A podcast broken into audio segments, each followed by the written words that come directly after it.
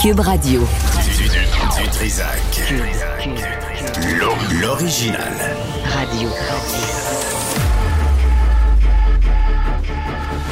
Du Trisac. Votre plaisir coupable.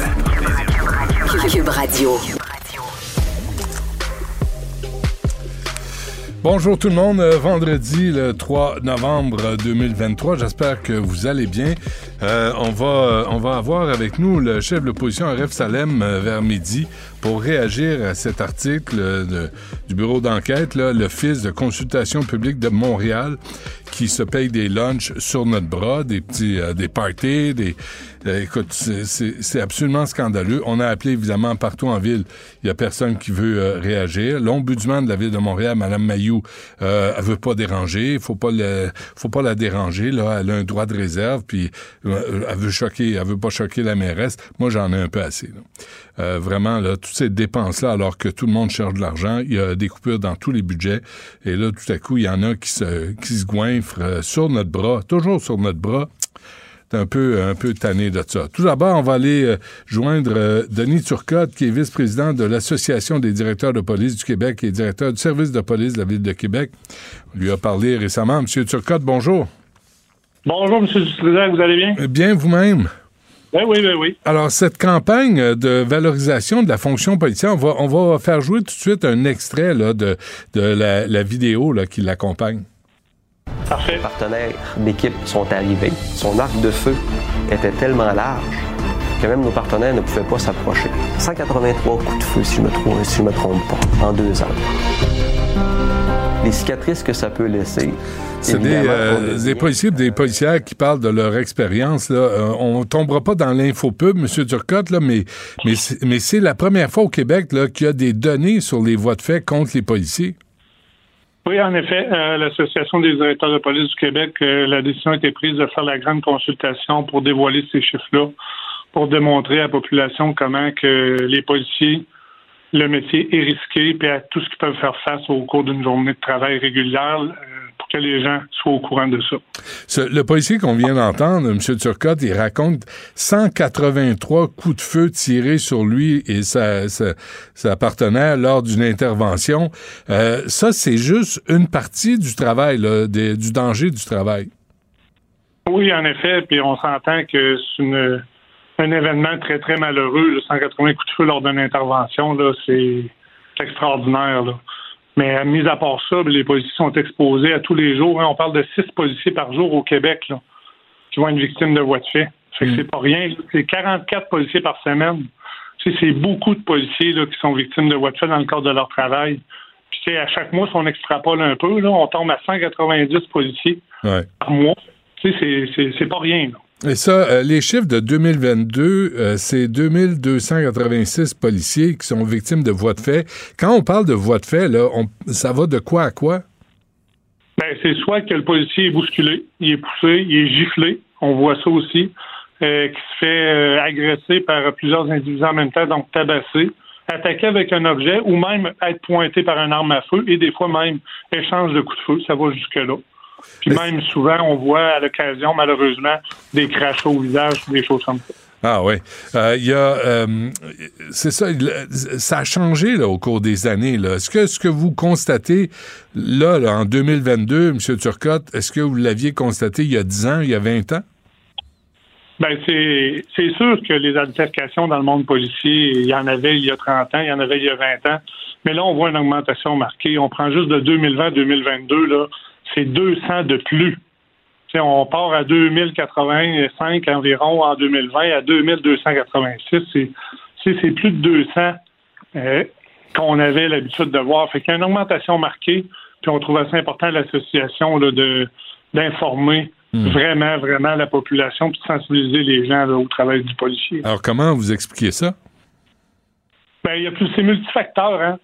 On parle, euh, les pistes de, de solutions qu'on peut regarder, c'est les interventions en santé mentale, assurément. Les interventions auprès de personnes intoxiquées. C'est sûr qu'après la pandémie, là, le post-pandémie aussi nous a mis les policiers dans d'autres situations d'intervention, ce que les gens, été un peu plus, c'était un petit peu plus intoxiqué, la rouverture des endroits licenciés. Mais tout ça mis ensemble, c'est comme je disais, c'est multifacteur. Donc, tu sais, c'est pas juste une chose, c'est plein de choses qui font en sorte les policiers sont victimes de. On s'est parlé récemment, vous et moi, là, sur euh, cette vidéo qui circulait, la, police de Québec là, qui s'en était pris à un groupe euh, de, gens, puis on vous avait accusé de racisme, de profilage racial, de profilage euh, ethnique. S'il y avait les caméras corporelles, là, il me semble que ça change sur les policiers, ça changerait peut-être l'opinion des gens en fonction de votre travail? Assurément, assurément, excusez. Puis la position de l'association est très claire à ce sujet-là. Là, on est très favorable à ça. D'autant plus qu'il y a un projet pilote qui a été fait là euh, l'année passée, puis un, un, dépôt qui a été fait euh, au ministère de la Sécurité publique en juin de cette année, avec une résolution du conseil d'administration de l'association pour demander justement une position claire du gouvernement à ce sujet-là sur les caméras portatives pour les policiers. Mais, on est tous favorables à ça, les directeurs de police. Mais pourquoi ça niaise? Parce que ça fait des années qu'on parle de ça. Là. Ben écoutez, nous, on a fait euh, nos devoirs on les a présentés au gouvernement. Puis c'est le gouvernement qui est, on est en attente de leur décision, de leur orientation. OK, mais quoi, ils veulent pas payer, ça coûte trop cher, c'est euh, parce que c'est quand même dans à, une époque où tout est filmé, M. Turcotte, vous le savez mieux que moi, tout est filmé. Il me semble que d'avoir la version des policiers lors d'événements, c'est important. Oui, mais là, je vais y aller avec une perception de ma part parce qu'on n'a pas de nouvelles. Je pense qu'ils sont à évaluer justement euh, tout ce que ça peut impliquer.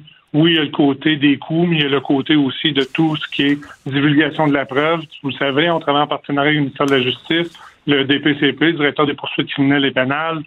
Donc, c'est pas juste une affaire de police, hein. c'est beaucoup de partenaires qui vont être impliqués, puis qui vont avoir euh, à, gérer le flot d'images qu'on va produire lors d'interventions policières. Donc, c'est pas juste une chose de police, pas juste une chose de gouvernement, c'est vraiment beaucoup de partenaires qu'il faut qu'ils s'attachent ensemble pour qu'on s'entende sur la meilleure façon de procéder. Cette euh, dixième euh, capsule là, sur euh, l'espèce de campagne de valorisation de la fonction de policier, du métier de policier, ça, ça a été tourné avec des policiers, pas de Montréal, là, des services de police de la ville de Saguenay. Alors, ce sont des chiffres qui couvrent tout le Québec, là. oui, c'est vraiment là les statistiques qu'on a dévoilées aujourd'hui. C'est tout le Québec. Puis l'événement s'est passé à Saguenay. Alors, vous attendez à quoi comme réaction à cette campagne-là? Nous, c'est une sensibilisation de la population, assurément. C'est sûr que les individus intoxiqués ou avec des problématiques de santé mentale, ben nous, on intervient avec eux. Mais dans le fond, c'est qu'on veut s'aligner. Puis vous l'avez nommé tantôt, là, euh, c'est les caméras portatives. On veut avoir le contrepoids, tout ça, de protéger nos policiers sur le terrain qu'on puisse avoir justement les images filmées par les policiers lors d'interventions. Ouais. Moi, je pense que ça va, ça va améliorer les relations entre les policiers et les citoyens puis les, les citoyens qui vont oser, qui vont oser affronter des policiers, puis de se mettre dans le trou, ben au moins c'est une preuve supplémentaire que les policiers vont avoir. Puis euh, on tombera plus dans les allégations, euh, dans les rumeurs, dans les, les espèces de campagnes euh, de dénigrement des corps policiers. Vous n'êtes pas parfait là, vous faites des gaffes, il y a des bavures, c'est sûr là, ça va toujours arriver, il va, il va en avoir d'autres, mais d'avoir l'œil juste là sur ce qui se passe, c'est quand même important. Là. Oui, c'est une chose, mais moi, je voudrais que l'ensemble des policiers, quand ils rentrent travailler le matin, puis je parle pas juste des policiers du service de police de la Ville de Québec, l'ensemble des policiers du Québec, tout le monde part toujours sa journée de façon positive, puis veut le meilleur pour le citoyen. Fait que nous, là, c'est l'image qu'on dégage, puis on veut faire connaître la fonction policière pour que les gens comprennent c'est quoi le travail de policier, puis qu'ils travaillent avec nous, et non pas contre nous, puis avec des mauvaises perceptions. Ouais. C'est ça les lignes à retenir. Euh, une campagne aussi, et puis je vais vous amener ailleurs avant qu'on se quitte, M. Turcotte, là. Parce que, tu sais, je pense à ce qui se passe dans les écoles, dans les cours d'école, dans les classes, les élèves face aux, aux, aux, enseignants, puis le rapport à l'autorité qu'on a perdu. C'est pas une question de se soumettre puis de se comporter en, bétail, mais quand même de reconnaître l'autorité de chacun. Est-ce que ça, ça vient jouer dans le rapport entre les citoyens et les policiers, où on ne reconnaît plus euh, l'autorité du policier? C'est sûr qu'il y a une, une, une partie de la population là, qui reconnaissent plus ça. On a des citoyens souverains, vous le savez, c'est quoi ce phénomène-là, mais on a aussi toutes les autres personnes qui ne respectent pas les lois. C'est à la base, il y a un paquet de citoyens, ben pas un paquet, le moins possible, c'est ce qu'on souhaite, mais beaucoup de gens ne respectent pas les lois, donc ne respectent pas les policiers. Puis nous, ce qu'on veut faire avec ces capsules-là, c'est de démontrer que les policiers doivent être respectés, puis qu'ils travaillent pour le bien de la population et non pas contre la population. Parfait. Bon, ben c'est euh, c'est dans l'air, là. C'est la dixième euh, capsule qui est lancée euh, aujourd'hui. Denis Turcotte, vice-président de l'Association directeur de police du Québec et directeur du service de police de la Ville de Québec. Merci. Bonne chance. Merci de nous avoir permis de vous parler. C'est gentil. Au revoir. Bonjour. Émotionnel ou rationnel? En accord ou à l'opposé? Par ici, les brasseurs d'opinion et de vision. Les rencontres de l'air. Alexandre Dubé est avec nous. Monsieur Dubé, à l'aube euh, d'une semaine de vacances? Presque. Ah, comment ça, presque? Il me reste, ben, il me reste encore une, bonne semaine avec vous. Ah, OK. Je pensais que c'était lundi, là. Ah, OK. Non, ah, non, non, non. Ça va, ça va je faire. Vais gracier de ma présence encore une semaine. Ah, ça me rassure, ça me fait du bien. Euh, dis donc, euh, ce qui arrive euh, aux employés de TVA, mm. tu sais, on en a parlé, il y a eu Bell, il y a Chorus, il n'y a, pas un média privé, privé, qui échappe à cette crise. Le mot-clé dans ta phrase, Benoît, c'est privé.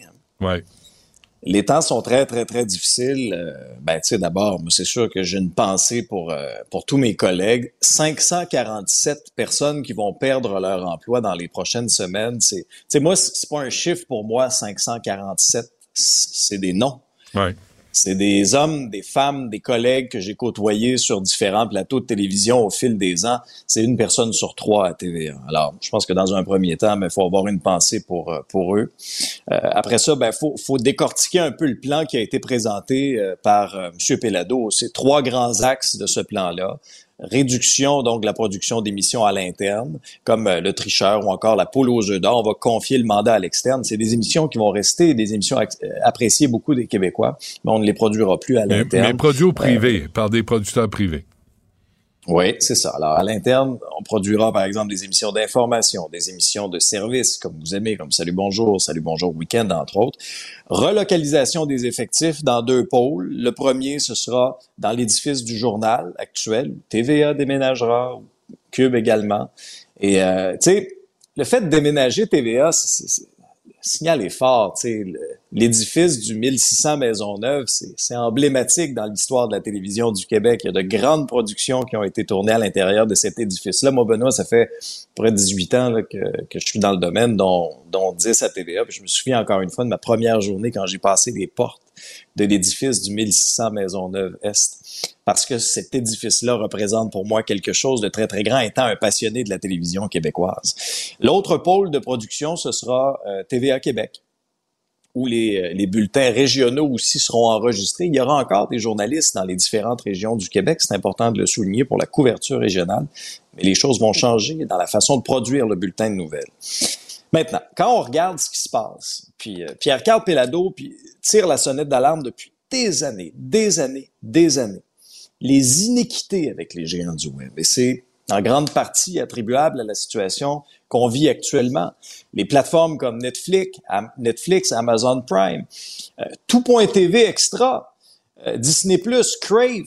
Alors, la répartition des revenus est tellement, tellement inégale. Juste pour vous donner une idée, là, Google, Facebook, qui sont au cœur d'un bras de fer avec le fédéral actuellement avec la loi de C-18, ben, ça accapare 80 des revenus de la publicité numérique eux, là, des obligations là, du CRTC ou quoi que ce soit, des, des choses à respecter, là, ils ont rien pantoute à respecter. Ben non. Les télévisions, les télévisions, euh, tu sais, comme, euh, comme TVA ou les postes de télé généralistes, ont une série de, de critères à respecter et récoltent des miettes au niveau de la publicité maintenant. Ce qui non, mais, mais, mais les gens s'informent là-dessus, Alex. Qu'est-ce que tu veux faire sur TikTok, sur, euh, sur Meta? Les gens s'informent là-dessus. Ils pensent qu'il y a des journalistes affectés par TikTok et puis et Meta sur, aux conférences de presse. Qu'est-ce que tu veux faire?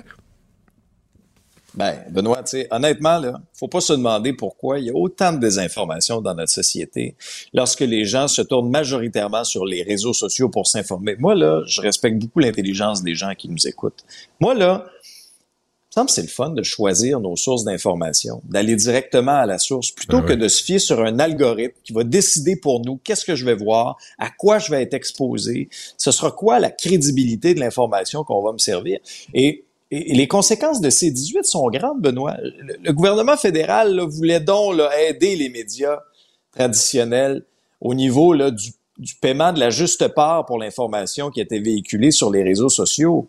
Ben, c'est tout le contraire qui se passe actuellement, Benoît. Parce que avec les, avec l'armée d'avocats de ces géants du web, on épluche chez 18. Puis là, ben, ah, c'est quoi la petite virgule qui va nous permettre de sortir de ça? C'est pas compliqué, Benoît. C'est qu'en ne diffusant plus d'informations, ils ne sont plus assujettis à ces 18.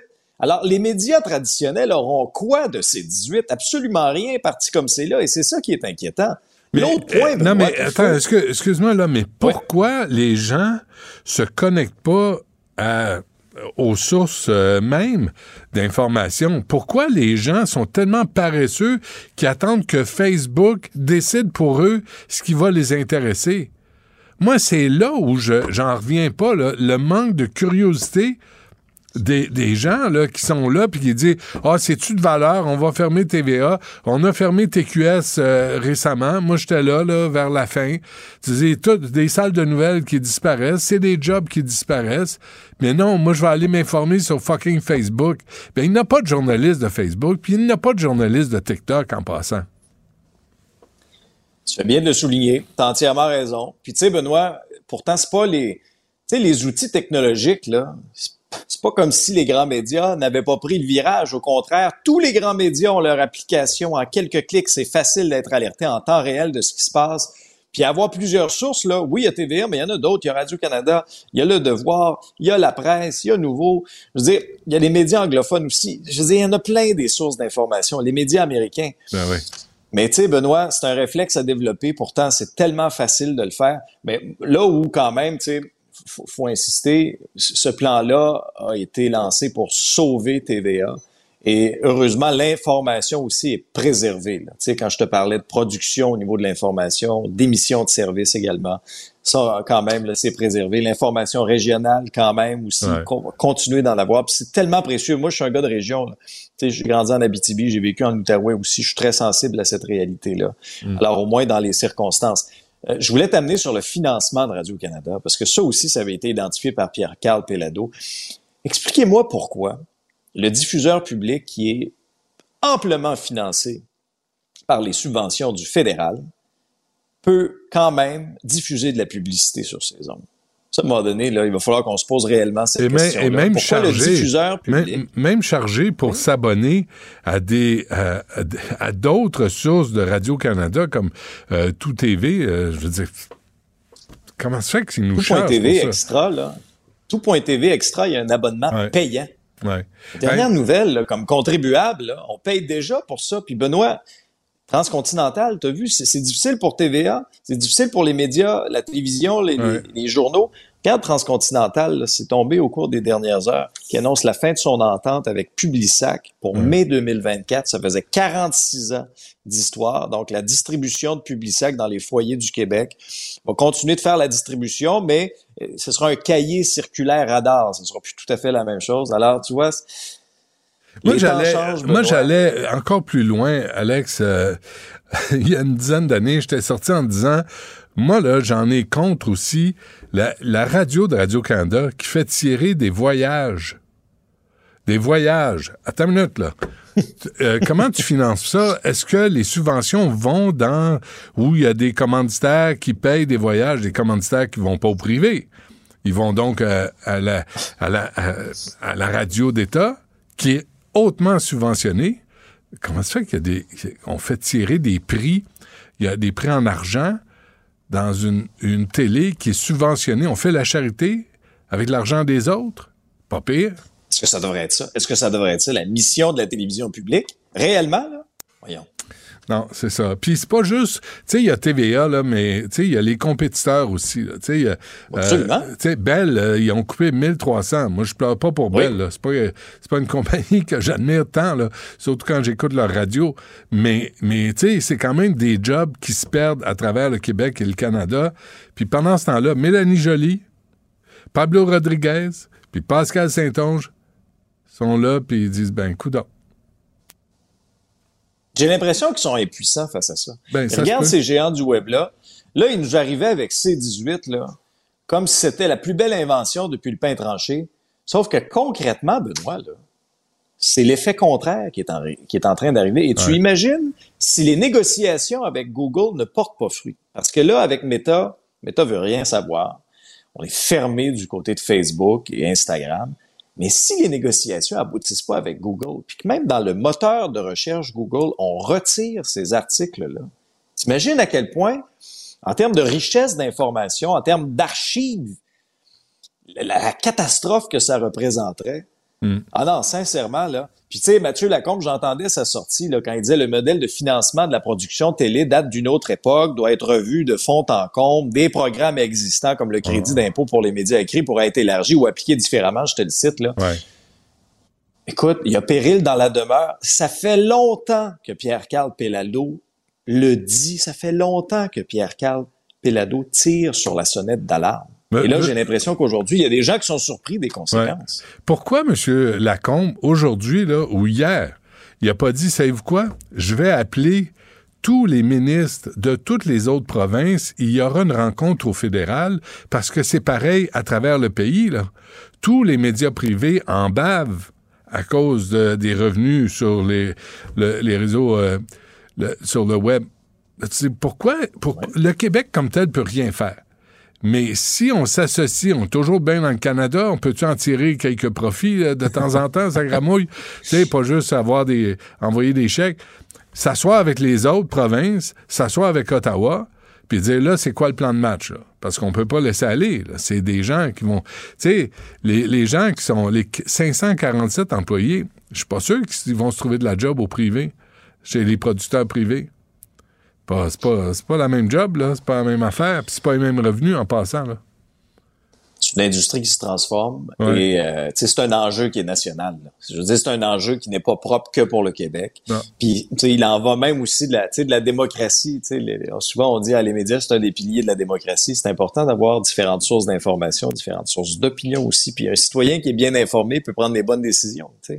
Alors, quand tu t'informes sur Facebook à travers deux, trois vidéos de chats, je suis un bah. petit peu inquiet comme, euh, euh, des- comme société des décisions qu'on va prendre. Puis un mot, euh, Benoît, rapidement, parce qu'on voit toutes sortes de commentaires, notamment sur X. Là. Euh, ceux qui se réjouissent de la perte d'emploi, peu importe là, de, quel réseau de, de- de quel réseau de télévision, de quel média, là, ceux qui se réjouissent de la perte d'emploi, c'est très très bas. C'est très Es-tu étonné? Es-tu étonné? Non, je suis pas étonné. Malheureusement, je suis pas étonné. C'est Twitter. Malheureusement, c'est une minorité de, de trolls. Ben ouais, c'est ça. Euh, rapidement, euh, la, la, la grève le 23 novembre, ça ressemble à ça, hein? On se dirige vers ça. Là, là euh, ce sont les profs euh, affiliés à la FAE, c'est la Fédération autonome de l'enseignement. Eux ne sont pas dans le Front commun. C'est un peu compliqué à suivre là, pour les gens. Euh, Front commun, eux, seront en grève le 6 novembre.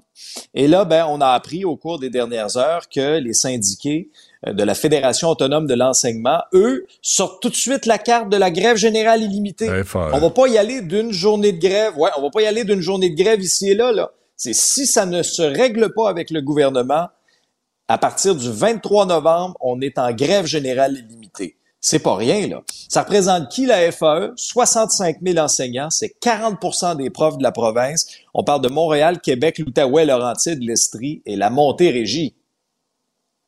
Alors, euh, on a eu une contre-offre il y a quelques jours de la part de Sonia Lebel qui disait c'est la quatrième offre que je dépose, ça a été rejeté tout de suite par les syndiqués du Front commun. Est-ce qu'il y a eu des développements dans les négociations depuis?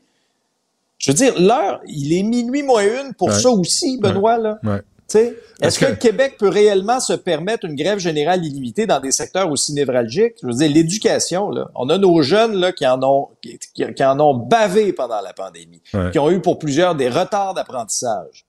On- et là, on se retrouverait en, en grève générale illimitée. Comprends-moi bien, là, les revendications syndicales, je, je les comprends, elles sont légitimes. Mais est-ce que depuis une semaine, il y a eu des discussions à la Mm, table de mm. négociation? Ou encore une fois, les deux camps sont campés dans leur position et ça n'avance pas, puis on se dirige tout droit vers un scénario qui est déjà écrit, c'est-à-dire la grève générale illimitée. Je peux pas Ouais. croire. Alors, les deux sont à côté du téléphone, puis ils se disent, il va appeler. Elle va appeler. Non, non. Non, non, appelle pas. Elle va appeler, tu vas voir. Il va tellement s'ennuyer de toi. Tu sais, comme un, un mauvais couple, là, immature, niaiseux, là. Tu sais, oh ben non, je l'appelle pas. C'est à lui de m'appeler. Oh non, ben c'est pas ça à elle de m'appeler. Ouais, c'est- comme ça que ça va évoluer au Québec. Euh, Ben, ça ressemble à ça. toi aussi, tu es là pour aider. Tu as une suggestion pour Bruno Marchand, paraît-il? Oui, je veux revenir. Euh, Est-ce que Bruno Marchand va devoir passer au plan F? Rappelle-moi, c'est quand? C'est quoi le plan F? Ah, le plan, F, le plan F, c'est le plan fuck off. On oublie ça, là, puis on fait autre chose. Ben, si c'est les conservateurs, Benoît, qui sont portés au pouvoir lors des prochaines élections fédérales, j'ai bien l'impression que Bruno Marchand, pour son tramway, va devoir passer au plan F. Parce que Je pense que oui. Et, et c'est Pierre, et c'est Pierre Paulus, le lieutenant au Québec pour les conservateurs, qui a dit Pierre Poliev a été clair, on ne dépassera pas, il y aura pas, on ne paiera pas pour les dépassements de coûts. Ça, ce que ça veut dire, ok, c'est que le fédéral, pour un projet initial, on part du, vraiment là, du premier scénario, c'était 3,3 milliards en Ouais. 2019. Alors, l'apport du fédéral, 1,2 milliard. Ce que M. Paulus dit, c'est qu'oubliez ça, là, des projets à 8,4 milliards. Le fédéral, là, si c'est un gouvernement conservateur, et je vous rappelle que les conservateurs sont largement en avance sur les libéraux de Justin Trudeau, il n'y a pas d'élection tout de suite, mais quand même, il y a une tendance qui est là. Alors, si les conservateurs sont portés au pouvoir, M. Marchand, là, c'est 1,2 milliard que vous allez avoir du, du fédéral. Ça fait changement de M. Duclos, lui, qui est prêt à envoyer. Pas de problème. Mais ça, c'est la carte. Il est où le chèque? On va mettre ça sur la carte, on Ouais, va ouais. signer en bas. Non, c'est ça. C'est un tout autre scénario, hein? Euh, Monsieur Dubé, euh, portez-vous bien, soyez prudents sur la route en direction de Québec, puis on se reparle lundi. Absolument. Salut. Avec plaisir. Salut, Benoît. Partagez vos observations avec Benoît Dutrisac par courriel. Dutrisac à commercialcube.radio. La rencontre Martino Dutrisac. Ah, ça, ça regarde mal. Ça regarde mal. Il commente l'actualité dans le calme et la sérénité. Arrête de te plaindre, arrête de chialer. Une génération de flambous, de mollassons. Des propos sérieux et réfléchis. Tu me niaises-tu? Ben oui. Brut de bouche. la sagesse en bouteille. Richard, bonjour. Salut, je vais te raconter quelque chose, c'est très, très dur. Le site 24 News, c'est un site français, OK? C'est pas... euh, c'est- comme un LCN français, là. Mhm. C'est pas un site de complotistes, c'est pas un site de fausses nouvelles, tout ça. Ils ont interviewé un, secouriste euh, qui était... euh, qui était en Israël le 7 octobre puis qui s'occupait des victimes du massacre du Hamas. OK? Il est rentré dans une maison. Dans une maison se trouvait le corps des parents, tués de manière particulièrement atroce, le père et la mère. Et dans le four de la cuisine se trouvait le corps d'un bébé. Les terroristes l'avaient fait cuire vivant. Son corps était tout gonflé. Un élément du four s'était greffé à sa peau. Mm. Et ça, c'est un, volontaire qui dit ça. Et j'ai lu dans le National Post, il y avait une paire, une euh, deux parents avec leurs deux enfants. Ils étaient en train de petit déjeuner. Ils sont rentrés dans la maison. Ils ont arraché les yeux du père devant les enfants et devant sa femme. Ils ont coupé les seins de la mère devant les enfants. Ils ont coupé une jambe de la petite fille, puis ils ont coupé les doigts du petit gars. Puis après ça, ils ont tout fusillé. Ils ont tué. Après ça, on va me dire que c'est la même chose qu'un pays qui se défend, qu'un pays qui bombarde et qui a des dommages collatéraux. C'est pas la même affaire. Arrêtez, c'est pas la même affaire. Pas en tout. Ça n'a rien à voir, là. Là, on est au bout du bout, du bout de la barbarie, là. C'est pas comme une guerre où soudainement il y a des dommages collatéraux. Je comprends qu'un enfant mort, c'est un enfant mort, mais c'est pas la même affaire. Pendant ce temps, écoute ça, la sénatrice Salma Atolajan, un comité sénatorial affirme que la haine envers les musulmans doit être combattue par l'ajout de nouvelles infractions criminelles, par l'éducation, parce que tout le monde des et par moins de parti pris dans les vérifications du statut fiscal des organismes religieux. Ici. OK, À attends une minute, attends une minute, là. Quand on veut vérifier, parce qu'on sait que on sait a des organismes qui ramassaient de l'argent pour le Hamas. Pour des groupes terroristes. Et qui se cachaient en disant, nous autres, on est là pour faire la charité à la communauté. Donc, vouloir voir Ouais. leurs chiffres, vouloir voir leurs livres, puis faire une vérification, c'est de l'islamophobie. Si c'est la loi du blasphème là, qui veut l'imposer. Si tu critiques l'islam où tout ce qui a lien avec l'islam, ça devient de l'islamophobie. Un rapport publié jeudi, c'est dans la presse canadienne. Comité sénatorial des droits de la personne indique que l'islamophobie se, propage en ligne et dans les médias. Excuse-moi, là, à un moment où il y a des attaques contre les étudiants juifs sur les campus, partout, partout, en Amérique, en Europe, Incroyable. Là, le comité sénatorial parle d'islamophobie. Constitue une menace grave pour les musulmans canadiens et une action urgente est nécessaire.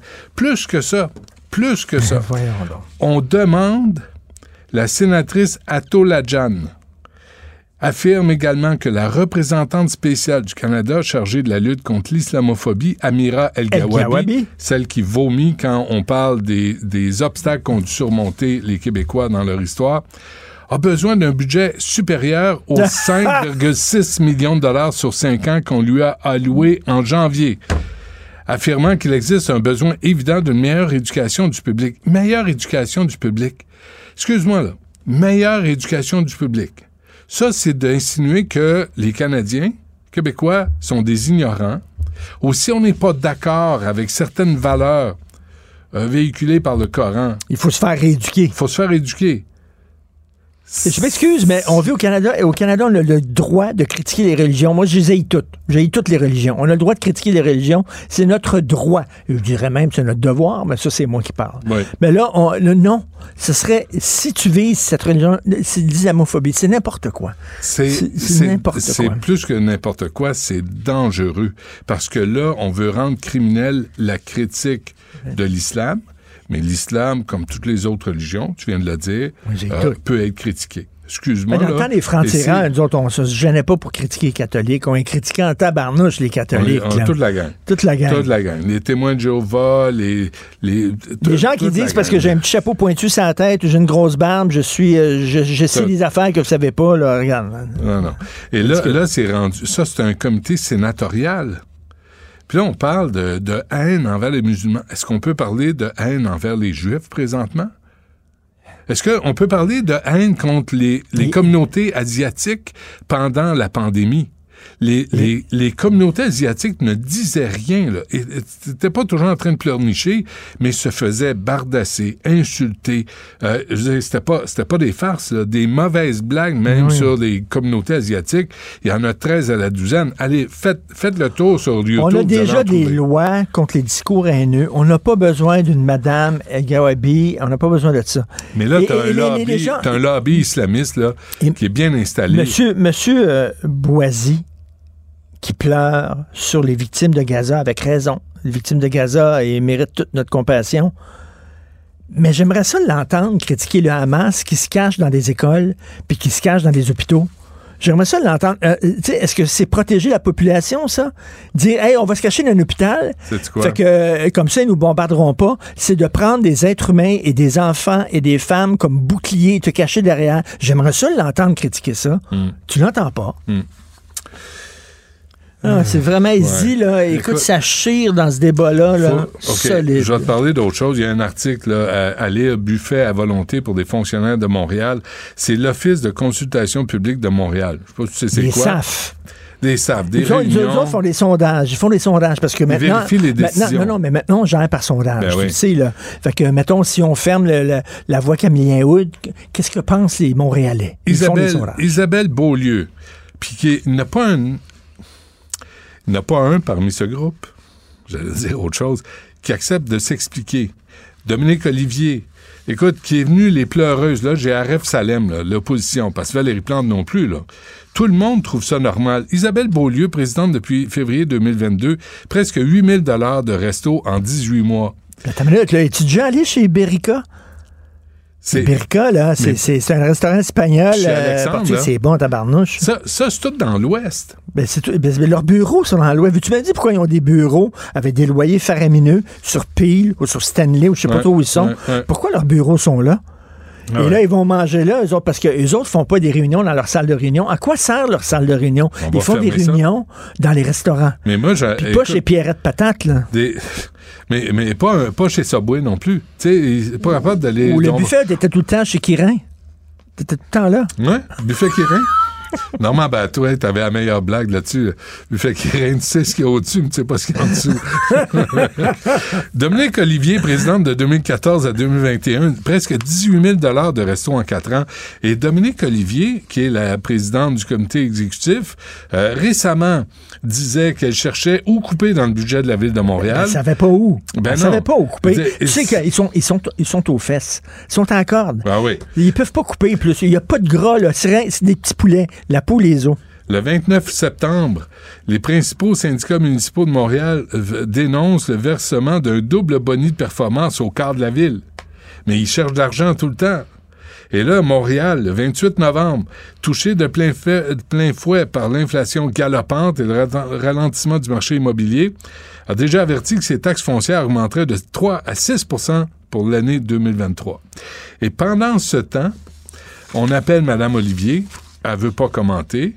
Monsieur Guy Grenier, Guy Grenier, Guy Grenier, collaborateur depuis 2014, secrétaire général depuis janvier, 4800 dollars de resto en huit mois. Guy Grenier, puis Isabelle Ils font Beaulieu. les sondages. Pourquoi ils ont besoin d'aller au resto pour discuter de quoi? On fait Vous des, allez- vous faites des sondages. Il y en a un, il y en a un sur son anniversaire. Ils ont célébré son anniversaire dans un bar à huîtres. Oui. Un restaurant avec des huîtres, tout ça, parce que ça, ça 350 fait... piastres pour un bar à 300. vide. Pour faire, à notre frais. J'ai À écrit... ta fête, toi, Cube Radio, ils ils t'ont fait quoi? Euh, ils m'ont souhaité bonne fête, Ah, tout ben, c'est amplement. bon. Euh, J'ai écrit à l'ombudsman de Montréal, Mme Nadine Mayou, que je salue, qui peut pas plus s'en sacrer. Parce qu'elle a dit, j'ai un droit de réserve, puis là, quand j'enquête, de- ben non, elle enquête les droits d'emmener. Elle veut pas enquêter ses Tinami qui l'engagent. Parce qu'elle n'est pas là pour défendre l'intérêt des citoyens. Là, j'ai un monsieur Pierre Tessier qui m'a répondu, parce que je lui ai écrit à madame, c'est rare que qui? je fais Il ça. fait quoi, là? Lui, il est du bureau de l'ombudsman de la ville de Montréal. Fait qu'elle veut pas venir en entrevue parce que j'aurais aimé ça lui dire est-ce qu'on peut déposer une plainte? Est-ce qu'on peut dire vous allez fermer ça parce qu'on cherche de l'argent partout? C'est un budget de 3 millions de dollars, ça, là.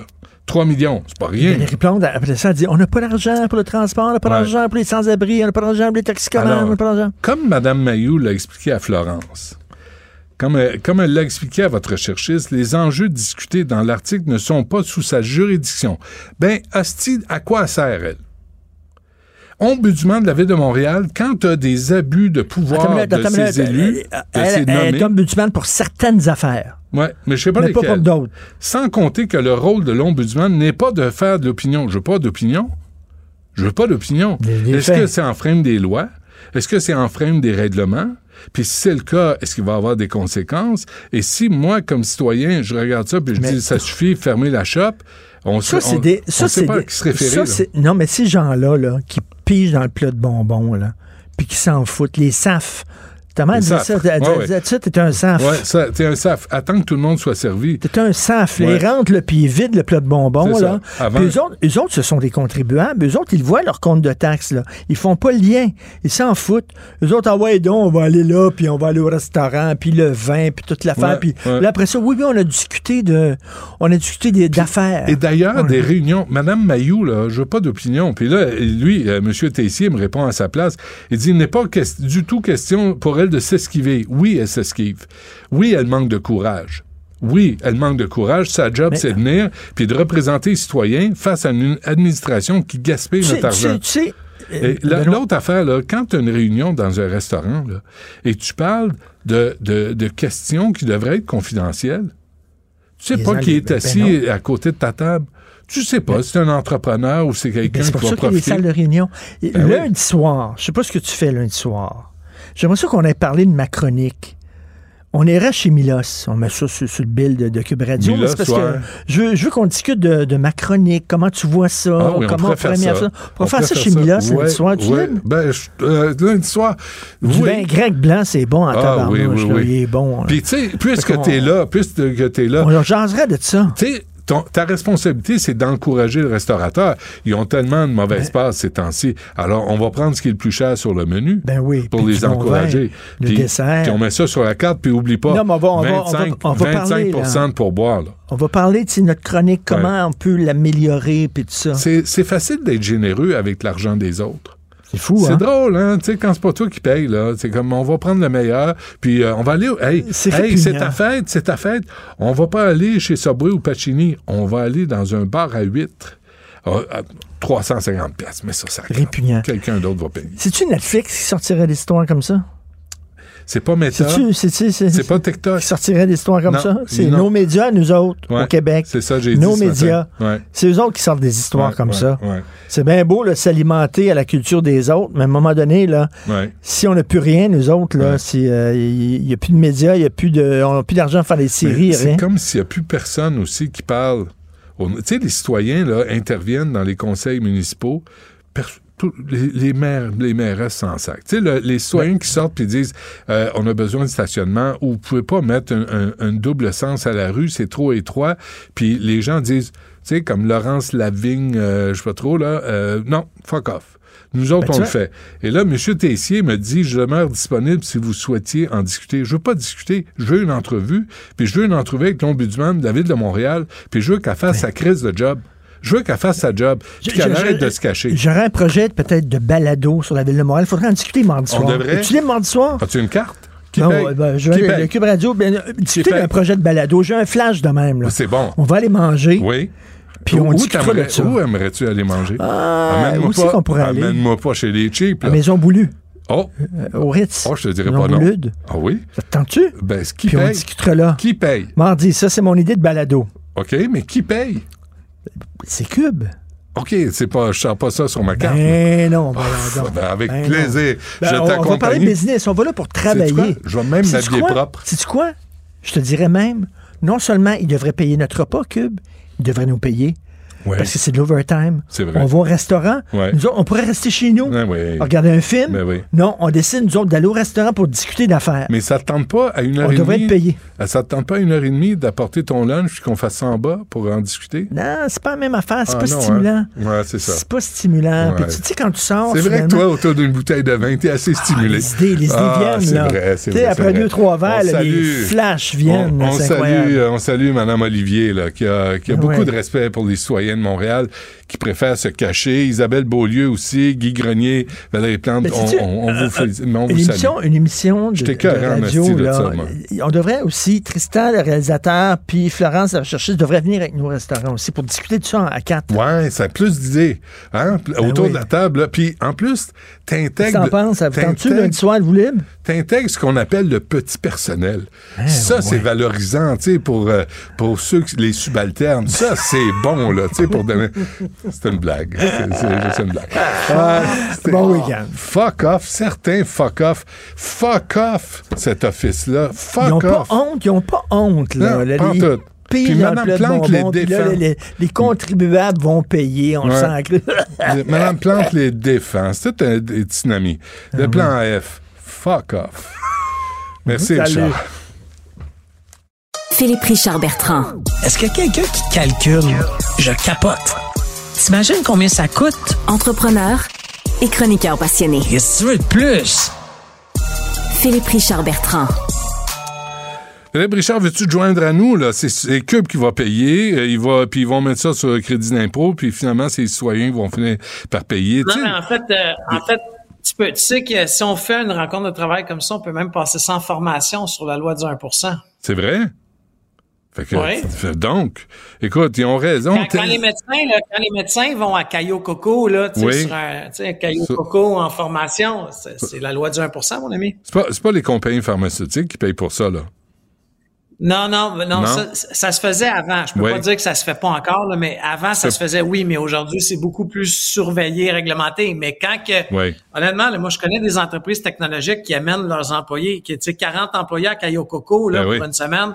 Ils, ils font une petite formation d'une demi-heure Ben- dans la semaine. C'est la loi du 1% Ben, excuse-moi, cet office de consultation bullshit de Montréal, euh, il y a eu un voyage, euh, trois, il y a des voyages, trois écrans de télévision à 20 000 dollars, voyage de 23 jours à 23 000 dollars, puis euh, il y a pas de compte rendu de ça là, il y a pas de reddition de compte, puis Mme Plante les applaudit. Lâchez pas, Mme Plante.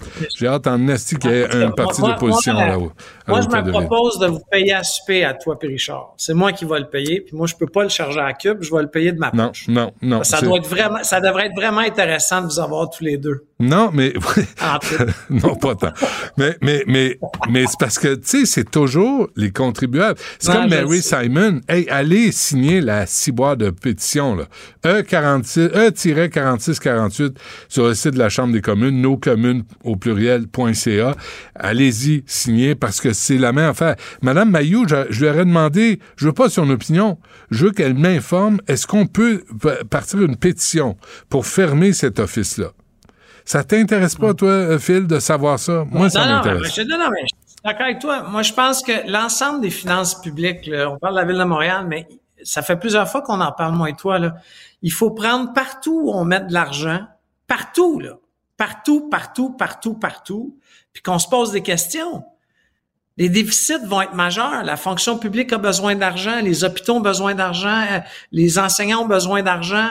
Euh, Hydro-Québec va investir 110 milliards. Ouais. Euh, on, on, on a le culot de nous dire qu'on va faire ça sans augmenter le tarif d'électricité. Ben oui. Arrêtez. arrêtez. Toi, tu sens, tu sens, tu sens, sérieusement, tu sens la récession, là, venir. Ah non, non, mais arrête. Il y a des mises à pied à tous les jours partout. C'est bon, il y, a- eu TVA qui a donné un gros coup hier, mais puis, j'ai beaucoup de collègues, là, des amis qui, ont, qui sont dans ma chaîne de TVA, puis que je trouve ça déplorable. Mais là, il y a un problème dans le modèle d'affaires, mais c'est quand même... By the way, le chômage dans la région de Montréal est rendu à, à, à 6 6 de chômage dans la région de Montréal. Euh, dans la province du Québec, je pense qu'on est à 4,7. Le, le chômage augmente de mois en mois. Ce sont tous des signes de récession. Ce sont tous des signes. Mais non, on fait comme si rien n'était. Puis euh, le ministre euh, des Finances a dit que non, on pense, il va l'esquiver. Je sais pas. Je sais pas si on va faire un saut euh, périlleux pour. Je sais pas comment on va faire ça. Mais, Hey, mais- le, le Cirque du Soleil est en ville. On va apprendre à faire des Non, sauts non, périlleux pour éviter la récession. Non, mais tu sais, Hydro-Québec, là, OK, 110 milliards d'investissements. Hydro-Québec, là, ça a été pendant longtemps là, l'électricité cheap de l'Amérique du Nord. OK? Duplessis, là, dans les années Duplessis, là, on avait le, le, le- on vendait le fer une scène la tonne. Ouais. OK? Mm. Euh, Pour, les, pour l'après-guerre.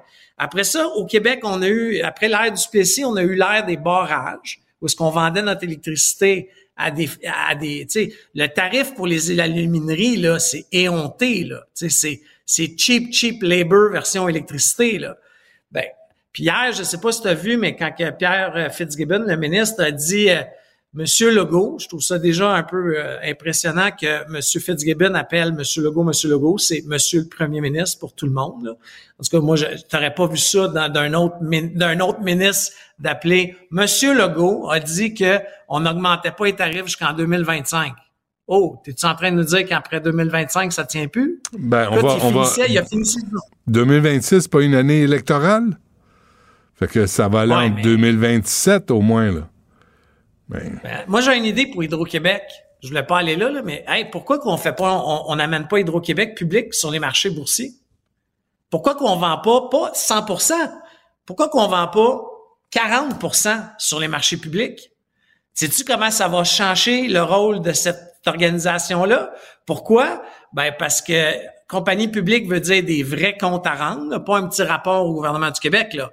Des vrais vérificateurs financiers, des, tu sais, ah ouais. une job de bras, là. Ouais. Et, et plus euh, de transparence, parce que si McKenzie débarque puis charge des millions pour donner des conseils de ce qu'on connaît déjà, ben, à un moment donné, il va falloir que quelqu'un rende des comptes quelque part. Ce qu'on n'a jamais eu ici, là. Moi, moi, je pense qu'il faut, il faut en garder le contrôle. Tu sais, là, c'est pas, Ben oui. euh, c'est pas Philippe le nationaliste. C'est, c'est la sécurité énergétique du Québec qui en dépend. Ben oui. C'est une question de sécurité nationale.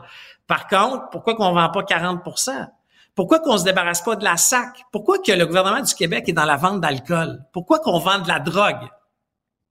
Tu sais, pourquoi que le gouvernement du Québec vend de la drogue? Ben, pour combattre euh, sait- pour combattre la criminalité, pour combattre euh, tu sais c'est la criminalité aussi dans l'alcool. C'est tu sais puis- mais mais mais là là où je me pose la question, c'est est-ce qu'on a est-ce qu'on a un rendement à la hauteur des investissements par exemple à la SAC la Société des alcools du Québec. Est-ce que ça nous coûte plus cher d'avoir ça sous le contrôle du gouvernement que si c'était un organisme paragouvernemental, par exemple? Hey, fais juste regarder, prends n'importe quelle compagnie américaine qui vend de l'alcool. Il y en a plusieurs. Il y en a des publics en bourse. Après ça, le calcul, il est super simple, Benoît. Tu calcules le nombre de, de, de le chiffre d'affaires versus le nombre d'employés. Ça, c'est un calcul, là, n'importe quel comptable va te faire. C'est le premier calcul qu'on fait de rentabilité d'une entreprise. Tu, tu vas un retour d'un milliard par année? Ben, en fait, moi, je pense que en, mettant ces, ces, ces, ces sociétés-là privées ou en partie privées, on va augmenter la profitabilité. C'est profitabilité ou peut-être. Mais là, c'est parce qu'on retourne à peu près un milliard dans les coffres de l'État à travers notre consommation d'alcool. Est-ce que le privé va faire mieux que ça? mais, Benoît, je suis d'accord, mais la consommation d'alcool te coûte, je sais pas combien, mais aux dernières nouvelles, je pense que c'était 600 millions. La consommation d'alcool te coûte 600 millions dans, dans la santé publique. Après, en problématique. Ah, ben, le privé va pas investir en santé, dans la santé non plus. Fait que tu es aussi bien de garder ça euh, nationalisé. Non, ah, mais c'est ça, je te dis. Mais pourquoi ne pas en vendre qu'une partie? Pas, pas vendre 100% mais vends une partie. Tu vas amener de l'imputabilité, tu vas amener euh, de la transparence. Tu sais, euh, honnêtement, ils vont devoir se plier aux règles boursières. Tu sais, d'avoir la Securities Exchange Commission sur le dos euh, aux États-Unis, c'est pas la même affaire qu'avoir, euh, tu sais, euh, le gouvernement du Québec. Là. Tu, comprends? je, comprends. Donc, toi, tu crois pas, M. Sebia, qui va dire on va pas augmenter euh, les tarifs d'électricité pour les, les citoyens? Benoît, 110 milliards d'investissement, ça fait 4 milliards de profit. Fais un calcul, là. Tu sais, je sais pas où. Puis deuxièmement, ils veulent pas faire ça sur 100 ans, ils veulent faire ça à court terme, 2030 ou 2035. Ouais, ouais, ouais. Bon, ben, mm. ça veut dire 20 milliards d'investissements par année. Impensable. On, on, nous prépare. Ça ressemble des, je sais pas, euh, tu sais, je veux pas comparer personne à Donald Trump, mais tu sais, Donald Trump souvent il met les choses pires qu'elles sont, ok? C'est un petit peu moins pire. Mais, mais, mais si on si on arrive à produire l'électricité euh, et, on arrive à en vendre à nos voisins, puis de faire fermer des centrales au charbon, des centrales polluantes, ou des même des centrales nucléaires, dis-moi, go, là, harnacher des rivières. Ah non, mais, hey, Benoît, moi, j'ai, tu sais, euh, mon, mon co-animateur de Prends pas ça pour du cash, Francis ouais. qui est un économiste, OK? C'est un économiste. Bon, il a cette tête économique-là que moi, j'ai pas. Mais lui, il dit qu'il faut doubler les tarifs d'électricité. Tu sais, il s'est fait cacher des tomates la semaine passée. Il dit, le consommateur, faut payer le double. OK? Puis quand tu regardes les chiffres, là, OK, les chiffres, là, ils, parlent d'eux-mêmes, là. Tu sais, on est, on, paye deux fois moins qu'à Toronto, on paye cinq fois moins qu'à New York. OK? Qui sont des villes pas loin, là. Ah, mais c'est le Pourquoi le Québécois? Mais c'est la seule, le seul break, comme on dit, qu'on a on est les plus taxés. On peut-tu avoir quelque part un, rabais? Tu sais, l'alcool coûte plus cher, les taxes coûtent plus cher. Tout, acheter coûte plus cher. On peut-tu avoir un endroit où on a un petit rabais?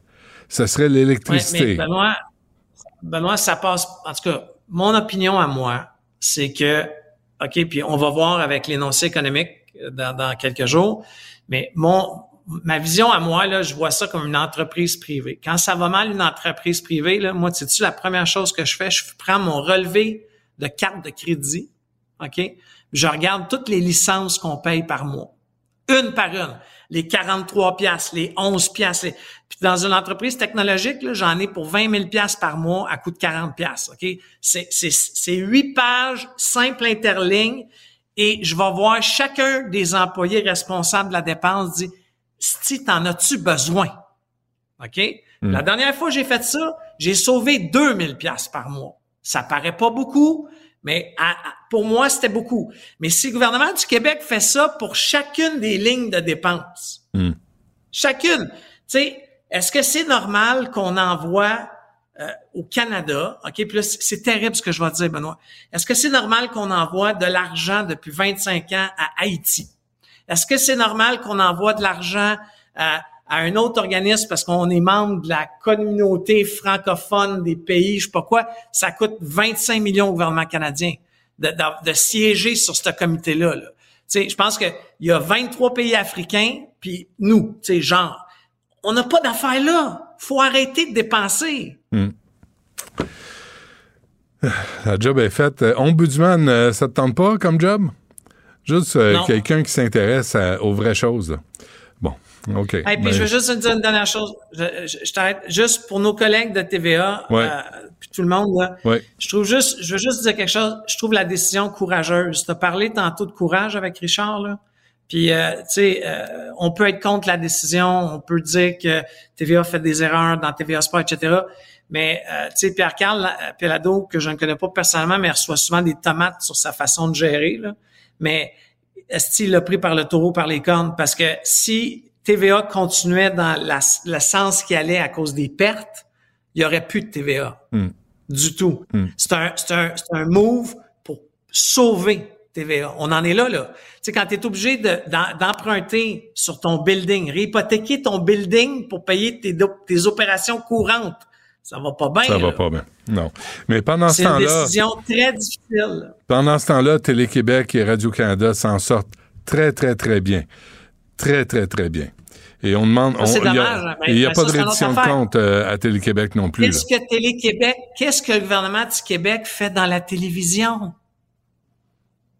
Qu'est-ce Arrêtez. Bon, merci pour passe-partout. Merci. merci, c'est fini, passe-partout. Ah ouais, OK. Euh, Phil, on se reparle lundi. Bonne fin de semaine. ben, lundi. Salut. Bon week-end. Écoutez Philippe Richard Bertrand à l'animation du balado Prends pas ça pour du cash. Disponible en tout temps sur l'application et le site cubradio.ca. La plateforme audio et vidéo où les contenus francophones sont fièrement en vedette.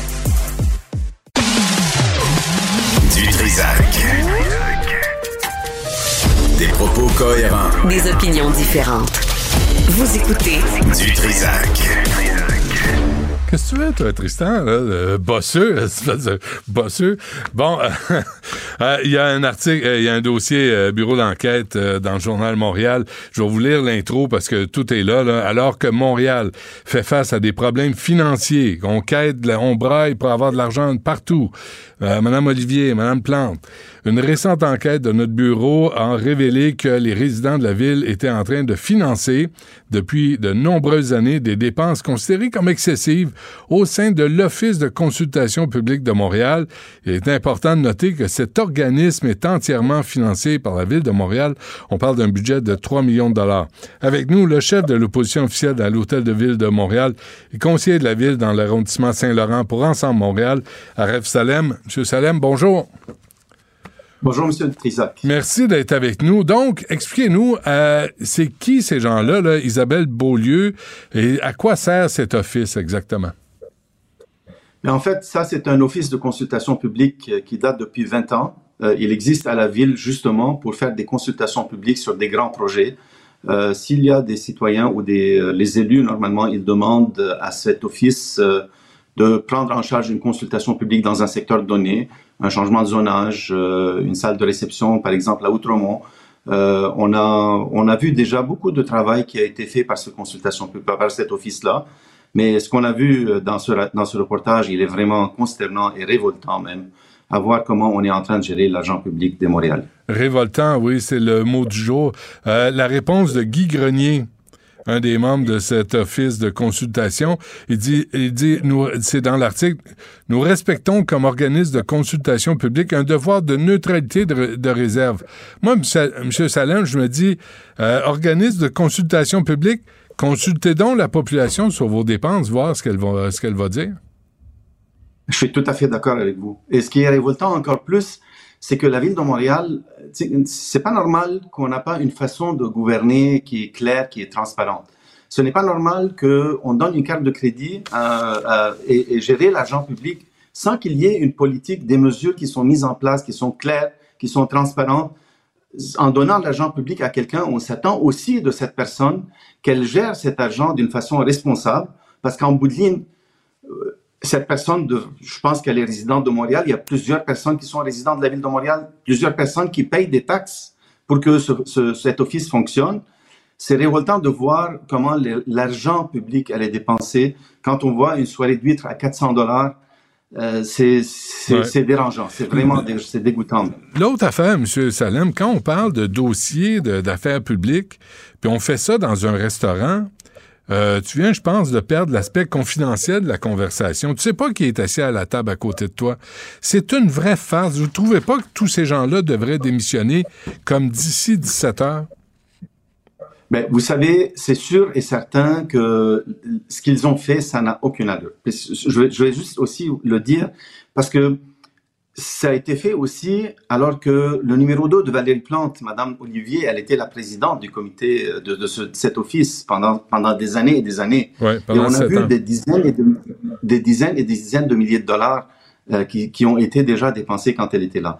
La question que je me pose aujourd'hui, elle est supposée être euh, la, la défendresse de notre argent public. Elle est supposée être la gestionnaire, la personne qui, est, qui, qui sait comment dépenser et qui sait qui, qui doit les dépenser d'une façon responsable. Quand je vois ce qui a déjà été fait, je me demande aujourd'hui, surtout que vous avez déjà certainement entendu, qu'on est en train de couper 115 millions de dollars d'ici la fin de l'année dans les dépenses de la ville. Ça, je vous dis là, c'est des services directs aux citoyens qui vont être coupés parce que veut, veut pas, euh, l'argent ne tombe pas du ciel, puis il y a des gens qui sont en train d'offrir des services à les citoyens qui vont manquer. Vous voyez, vous savez, M. Salem, je suis là pour aider. Si vous cherchez 115 millions à couper, je peux tout de suite vous dire, vous pouvez juste chercher 112 millions. Parce que ça, c'est 3 millions, puis vous pouvez fermer la shop euh, de cet office-là tant que, tu sais, à voir comment il se comporte. Moi, euh, je suis désolé, mais on met la clé dans la porte. Mais moi, je vais inviter la vérificatrice, générale, le bureau de vérificatrice générale à la ville de, de Montréal de se pencher sur ce point-là. Ce n'est pas normal après ces années-là. Il faut dire aussi qu'ils ont déjà fait des bonnes choses. Mais la façon dont ils gèrent l'argent public, moi, je me questionne.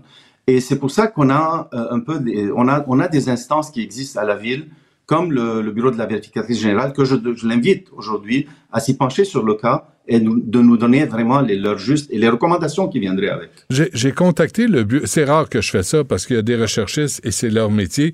Mais euh, on a euh, Madame Mayou, l'ombudsman de la ville de Montréal. Il me semble qu'elle est là pour défendre les citoyens, Monsieur Salem. Il me semble qu'elle est là. Puis là, on me répond des platitudes et des sottises, comme quoi c'est un droit de réserve, puis elle veut pas émettre d'opinion. Je veux pas d'opinion d'elle. Je veux savoir si c'est légal. Je veux savoir quels sont les, les recours que les citoyens peuvent avoir face à cette abus de pouvoir, ces dépenses euh, excessives. Vous trouvez pas que Mme Mayou pourrait se mêler du dossier aussi? C'est justement, je pense, la vérificatrice générale, elle est la personne la mieux placée pour vérifier vraiment toutes les dépenses de la ville. On parle d'un office qui est financé à 100% de l'argent public. La vérificatrice générale, son travail, c'est vraiment de veiller à chaque sou qui est dépensé de la bonne façon. C'est justement pour ça que je l'invite à se pencher sur ce dossier-là, de nous voir qu'est-ce qui s'est passé et qu'elle nous dise les recommandations à faire. Et je suis prêt, moi, comme opposition officielle, à tendre la main à, à, à ce bureau-là, puis à prendre les recommandations, puis vraiment aller de l'avant et aller jusqu'au bout des recommandations qu'elle peut nous Mais donner. là, vous l'invitez. Vous l'invitez, euh, la vérificatrice générale, à s'intéresser au dossier qui, qui peut l'obliger à le faire? Parce que comme citoyen, tu as l'impression que tu jamais de recours. Tu regardes ça, tu es écœuré, tu vas plus voter parce que tu fais plus confiance aux, aux politiciens. Puis t'as jamais de recours quand. C'est comme Mary Simon, le gouverneur général. En passant, je vous invite à aller signer ma pétition là, sur le site de la Chambre des communes pour réduire les fonctions et les dépenses de Mary Simon. C'est la même affaire. On est écœuré de voir ça, les abus. Je vous comprends, je vous comprends. Puis moi, comme payeur de taxes aussi, je suis, je suis, je suis vraiment concerné. Je suis révolté. Moi-même, je paye mes taxes et je m'attends à ce qu'on, au moins, qu'on les dépense de la bonne façon. Ce que ce que je vois aujourd'hui, c'est pas, c'est pas normal. Et oui, c'est le conseil municipal qui normalement doit se pencher sur cette question-là. C'est lui qui peut demander à la vérificatrice générale d'aller de l'avant. Nous, en tant, moi, en tant que chef d'opposition, oui, je l'invite à le faire je l'invite à vraiment aller de l'avant et nous donner vraiment les recommandations qui peuvent venir avec. C'est en bout de ligne, c'est de l'argent public. L'argent public, on n'est pas supposé le dépenser de cette façon-là. C'est inacceptable. C'est inacceptable. Le fait que tous les membres de cet office, M. Salem, refusent de venir s'expliquer dans les médias, pas nécessairement ici, là, mais n'importe où dans les médias, vous trouvez pas que c'est un affront aux citoyens? C'est un affront à la démocratie? Vous savez, M. Trizac, déjà le fait de dépenser de la façon quand on a dépensé, sans y penser aux citoyens qui a payé déjà cette facture-là, c'est déjà un affront. C'est quand, il faut le dire, la personne qui est en train de dépenser, l'argent public doit être au moins moralement responsable. Je peux comprendre, euh, je, peux pas comprendre que la ville ne peut pas donner un, encadrement quand on donne une carte de crédit. Ouais. C'est pas normal. Mais il y a aussi la personne qui est en train de dépenser l'argent public si on peut pas dépenser de l'argent public pour nos, membres de, nos familles. On ne peut pas, dépenser l'argent public à 400 dollars d'huîtres euh, une soirée. C'est pas normal. Non, ils peuvent pas aller chez Subway, ces gens-là, hein, se partager un 12 pouces. Il me semble, hein, ça leur ferait, d'ailleurs, ça leur ferait du bien. Euh, mais il n'y a pas de reddition de compte à exiger. Il n'y a pas de, il a pas de rapport de tous ces, avec qui, tu sais, on a caviardé les documents. Avec qui ces gens-là sont allés manger? Est-ce qu'il y a conflit d'intérêts? Est-ce qu'ils se font acheter? Est-ce qu'il y, a, euh, est-ce qu'il y a collusion? Est-ce qu'il y a corruption? Est-ce qu'il y a soupçon de quoi que ce soit? Mais à caverder des documents, ils entretiennent ces, doutes qu'on peut avoir à leur endroit.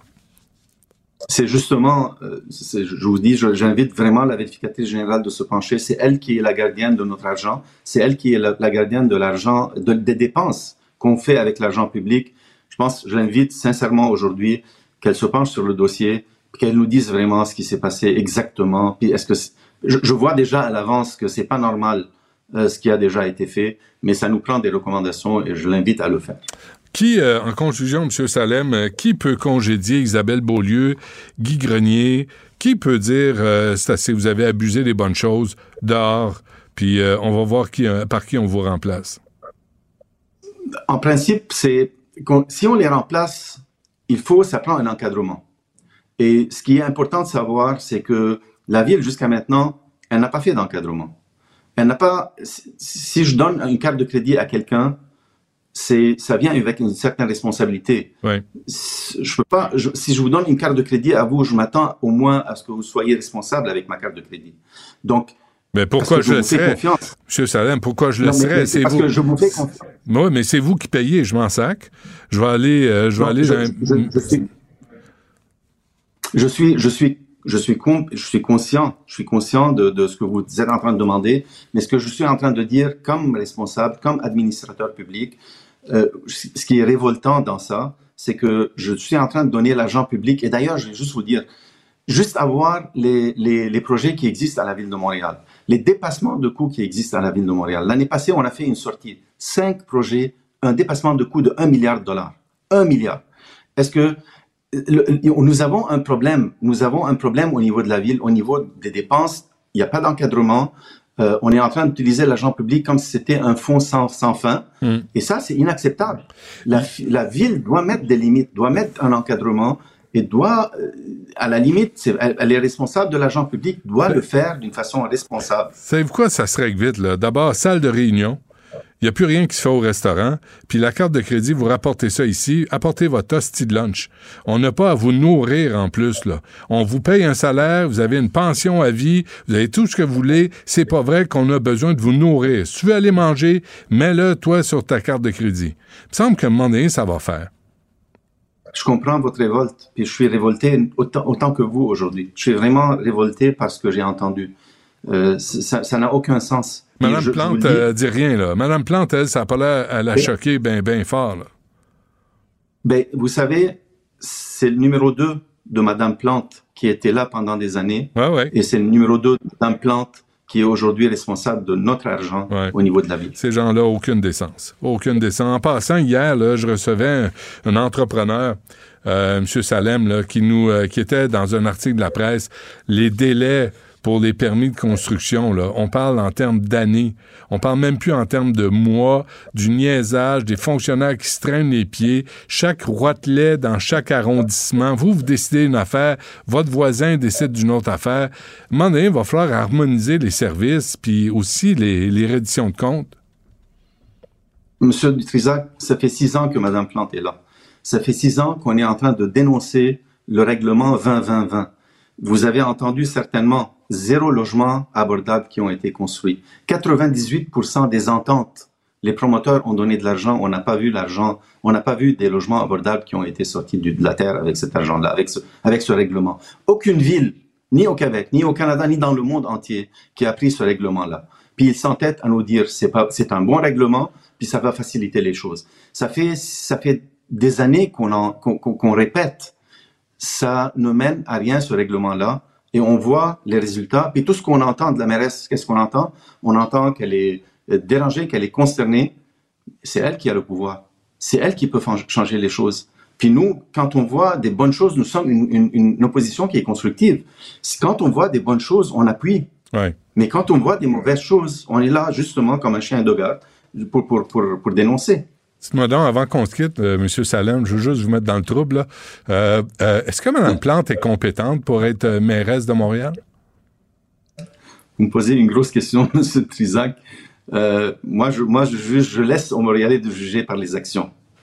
Puis moi, ça fait six ans que je suis. Mais selon vous, là, selon votre expérience. Moi, quand je vous dis qu'il y a cinq projets où il y a un dépassement de coût de 1 milliard de dollars, quand je vous dis le centre de transport de Bellechasse qui a commencé à 254 millions, puis on est rendu à 600 millions aujourd'hui, puis si on voit pas la fin encore, quand je vous dis que l'hôtel de ville, quand on a commencé à 66 millions, on est rendu à 211 millions de dollars aujourd'hui, je vous laisse juger par, vraiment par les actions. Ça me dit... je, ne suis pas sûr de comprendre votre réponse, M. Salem. J'aimerais ça juste être clair. Est-ce que Mme Plante, selon vous, est compétente à être mairesse de Montréal? Vous savez, M. Trisac, je vais vous répondre. Ça dépend du Québec, parce que c'est toujours la faute à Québec. Donc, si Mme Plante, elle n'arrive pas à régler des problèmes, c'est la faute à Québec. Qu'est-ce que vous voulez? OK. Donc, c'est le gouvernement du Québec qui n'est pas compétent à gérer la ville de Montréal. Parfait. Il n'est pas en train d'aider la mairesse. Ça va. Aref Salem, euh, merci d'être venu euh, d'ailleurs en entrevue parce que euh, vous vous présentez. Je sais que vous êtes dans l'opposition, mais je vous dis une chose, Monsieur Salem. Si jamais vous devenez maire de Montréal, vous avez intérêt à accepter les invitations en entrevue, pas faire comme Valérie Plante, pas faire comme tous ceux qui sont dans l'opposition qui tout à coup prennent le pouvoir et qui donnent, qui rendent de compte à rien ni personne. C'est vraiment une tendance détestable. On le voit chez Dominique Olivier, on le voit chez Valérie Plante et beaucoup, beaucoup à l'Hôtel de Ville de Montréal. Je, le, sens moi aussi, je le vois moi aussi, puis j'ai été à plusieurs entreprises, à plusieurs entrevues justement parce qu'ils ne voulaient pas. Moi, je peux vous dire une chose, moi je suis une personne qui est très transparente et ce que je dis, je le fais, ce que je fais, je le dis. Monsieur Salem, merci d'Ensemble Montréal. Bonne chance. C'est toujours un plaisir, Monsieur Trisac. Trisac. Même si tous les chapeaux lui font, il ne parle jamais à travers son chapeau. Vous écoutez du Trisac. Superbe, sublime, merveilleuse. Sauf que ce gars-là est quand même euh, rationnel et pragmatique. Ça pose un très grave problème. Je t'assure qu'il n'y a aucun politologue sérieux qui va te dire Un politologue, pas comme les autres. Loïc Passy. C'est pas le temps de faire ça. Ah, Loïc, bonjour. Ah, Benoît, bonjour. Alors, euh, Gaza. Ben oui, Gaza, encore, euh, c'est... Et ça change de jour en jour, on répète pas les mêmes choses. Mais il y a du nouveau à Gaza. Il y a du nouveau du côté du chef du Hezbollah, euh, Hassan Nasrallah, euh, dont on attendait vraiment le discours aujourd'hui avec beaucoup d'intérêt parce que il avait rien dit depuis le début euh, du conflit. Hmm. Et on sait que le Hezbollah, euh, qui est au sud du, du, Liban, qui attaque en ce moment le nord d'Israël, qui est à la solde de, de, de l'Iran. On sait que le Hezbollah a une armée très puissante et que le Hezbollah pourrait vraiment ouvrir un nouveau front contre Israël. Alors, il a déclaré des choses qui étaient assez particulières. D'abord, il a dit le, que l'attaque du, euh, du Hamas était une attaque à 100% palestinienne. Sous-entendu, on n'a rien à voir là-dedans. L'Iran a rien à voir là-dedans parce qu'il aussi un peu le messager de l'Iran. La Chinois avec ça, c'est pas nous, c'est euh, le Hamas qui a fait ça. Mais il a continué en disant oui, c'est une attaque euh, qui était très bien pensée, une très belle attaque. Alors évidemment, il a encensé l'attaque. Il a surtout dit attention, il y a une possibilité de guerre totale dans la région. Oui, mais il fait rien. En ce moment, il a l'air d'une espèce d'épouvantail euh, qui dit oui, oui, il pourrait y avoir une guerre totale, il pourrait y avoir une guerre totale. C'est vrai qu'il envoie des bombes sur Israël, mais il bouge pas tellement plus. Ça reste plus presque de l'ordre symbolique, euh, je te dirais. Et ça, c'est quelque chose qui est assez rassurant, dans le sens où j'ai l'impression que s'il y avait eu à bouger, il y aurait bougé avant. J'ai l'impression, je te l'ai dit dès le départ, il y a personne dans la région qui veut d'un embrasement général. Et ça, euh, c'est presque une bonne nouvelle dans le fond euh, qui, qui dit ça. Remarque qu'il y a aussi complètement déraillé sur d'autres sujets. Euh, il a dit les, États-Unis sont responsables du, du, conflit. Alors là, on comprend évidemment hum, toute la vieille rhétorique euh, pro-palestinienne, etc. Mais il dit oui, oui, en fait, c'est les États-Unis qui empêchent l'arrêt des combats depuis une semaine. Euh, Israël, euh, en plus, n'a aucune réussite militaire depuis une semaine. Écoutez, là, les cartes montre que les chars d'assaut sont rentrés dans Gaza. On voit bien que la ville de Gaza est encerclée. C'est des satellites qui montrent ça. Vous dites n'importe quoi. Et les États-Unis euh, qui qui euh, qui incitent Israël à attaquer, mais c'est du grand n'importe quoi aussi. Mais pourquoi euh, d'abord pourquoi on s'attarde aux propos d'un cinglé, d'un crinqué religieux qui voit quelqu'un qui est juif et qui veut le tuer? Pourquoi Parce qu'il est à la tête d'une armée, d'une armée puissante et qu'il peut attaquer Israël et qui peut embraser euh, en effet une grande partie euh, de la région. C'est un État dans l'État. Le Hezbollah, c'est un État dans l'État du Liban et c'est eux qui sont la main agissante de l'Iran dans la région. Et c'est pour ça qu'on s'attaque à eux. Alors lui, oui, c'est un craqué. Oui, euh, c'est un, et, ce que je te dis là montre qu'il il, déraille complètement, mais on essaie de comprendre dans son, ce qu'il faut bien appeler son espèce de folie, on essaie de comprendre quelle est la part de rationalité, quelles sont surtout ses intentions. Et ces intentions, pour le moment, ne sont pas des intentions de bouger, semble-t-il. Alors ça, c'est ça que je te dis, ben, c'est une bonne nouvelle. Mais effectivement, tu sais, ce que je rapporte, c'est des choses qui n'ont aucun sens. Euh, je pense que quiconque s'informe le moindrement comprend qu'il dit absolument n'importe quoi. Le problème, c'est que il y a des musulmans qui l'écoutent. Il y a des gens qui le suivent. Il y a des gens qui disent oui, oui, c'est vrai, c'est entièrement la faute des États-Unis tout ce qui se passe là-bas. Mm, mm. Non, non, c'est pas mal plus compliqué que ça. Euh, mais c'est pas du tout ce qui se passe. Je lance une courbe, là, s'informer où? S'informer sur euh, Meta, sur TikTok, sur fucking Facebook? Non, mais c'est ça l'affaire. Mais c'est ça l'affaire. les gens s'informent. Prends des médias sérieux. Ben oui. Excuse-moi, prends des médias sérieux. Prends ben des gens qui euh, sont qui ont fait des études dans le domaine. Prends des gens qui, euh, tu sais, suivent ça véritablement et qui sont honnêtes qui disent les choses de manière la plus honnête possible. Tu sais, euh, moi des fois ça m'arrive de me tromper, euh, de dire quelque chose qui est malheureusement faux, mais je fais pas exprès. Tu sais, je, je désinforme pas les gens, mm. puis je le reconnais si j'ai fait une erreur, si j'ai commis une erreur. En général, je me trompe pas beaucoup, par exemple. Euh, puis je le fais le plus honnêtement possible. Ben, c'est ça. Allez voir des gens qui analysent la situation le plus honnêtement possible, qui vous disent ce qui arrive, qui sont transparents quand ils font leurs analyses. Ça, c'est très, très important. Sinon, vous allez avoir des problèmes. Vous allez rentrer euh, dans des analyses qui sont fausses, qui sont, qui sont sur des, faites sur des, des faussetés, ou alors des analyses qui suivent pas les cadres des relations internationales. C'est une science, hein, la science politique, les relations internationales. Euh, on étudie de très nombreuses années avant d'arriver à comprendre ce qui se passe puis à l'expliquer. Hmm. Euh, donc, on s'improvise pas comme ça, analyse de la politique internationale. Je dis ça, c'est pas pour m'envoyer des fleurs là que je dis ça. C'est un fait. OK, on va passer aux autres sujets parce qu'il faut que je passe Nicole avant euh, une heure moins quart. Euh, le procès de la famille Trump à, New York, euh, ça se passe mal? Ça, ça me fait sourire parce que ça se passe mal pour Trump. Je te parle de transparence. Jamais caché que j'avais aucune sympathie pour Trump. J'avais remarqué. Quand tu fais des bons coups, je le dis. Mais quand tu fais des mauvais coups, ça me fait plaisir de rapporter ce qui se passe. Alors donc, en ce moment, il y a un procès, on sait, parce que euh, sa compagnie est accusée de fraude à New York et les fils Trump étaient là. Et les fils Trump ont dit, ah, oh, nous, Écoutez, on n'était on était pas impliqués là-dedans. Toute la gestion financière, on connaît. Non, écoutez, dit un des moi, je m'occupais de la construction sur le terrain. L'avocat de la poursuite a sorti des emails, il a dit oui, mais comment vous expliquez que vous, on vous a demandé des évaluations d'immeubles puis que vous avez répondu? Vous n'étiez pas impliqué Ouf, ça a très très mal paru. Très mal paru. Ouais, c'est ça. Alors, euh, oups. Ouais, ben, tu sais, on peut comprendre que c'est pas lui qui prenait la décision ultime. C'est Trump. D'accord. Mais je pense qu'il était assez proche du conseil d'administration pour savoir très très bien ce qui se passait, puis pour avoir son mot à dire. Il y a Ivanka Trump aussi euh, qui a été euh, invité à venir témoigner. Alors, Madame Trump est très fatiguée. Et, et, elle pense que ça la fatiguerait beaucoup de prendre l'avion de Floride Ben pour oui. aller jusqu'à New York pour Ben témoigner, oui. Et elle a dit, non, non, mais écoute, ça lui causerait une fatigue déraisonnable. Je comprends. A dit, non, non, non. C'est de la Non, non, madame, persécution, là. Arrêtez, laissez cette famille Ça, c'est ce que tranquille. dit Trump. Ben oui. Ça, c'est ce que dit Trump. C'est de la persécution politique. Euh, et ça marche. Écoute, Trump est toujours en tête à l'intérieur du Parti républicain. Ça va être un raz-de-marée. Il va, c'est lui qui va gagner l'investiture. Enfin, s'il y avait une investiture demain matin. S'il y avait des élections, ben, on entend même des analystes à, C- à- à- à CNN qui sont pas très républicains, c'est qui disent, ben oui, t'es obligé de reconnaître que, hein, ben, ça serait Trump qui rentrerait. OK. Euh, Euh, pas de euh, beaucoup, mais c'est lui qui est en train de rentrer, malgré tout. rapidement, le Brésil, avant qu'on se quitte, Loïc.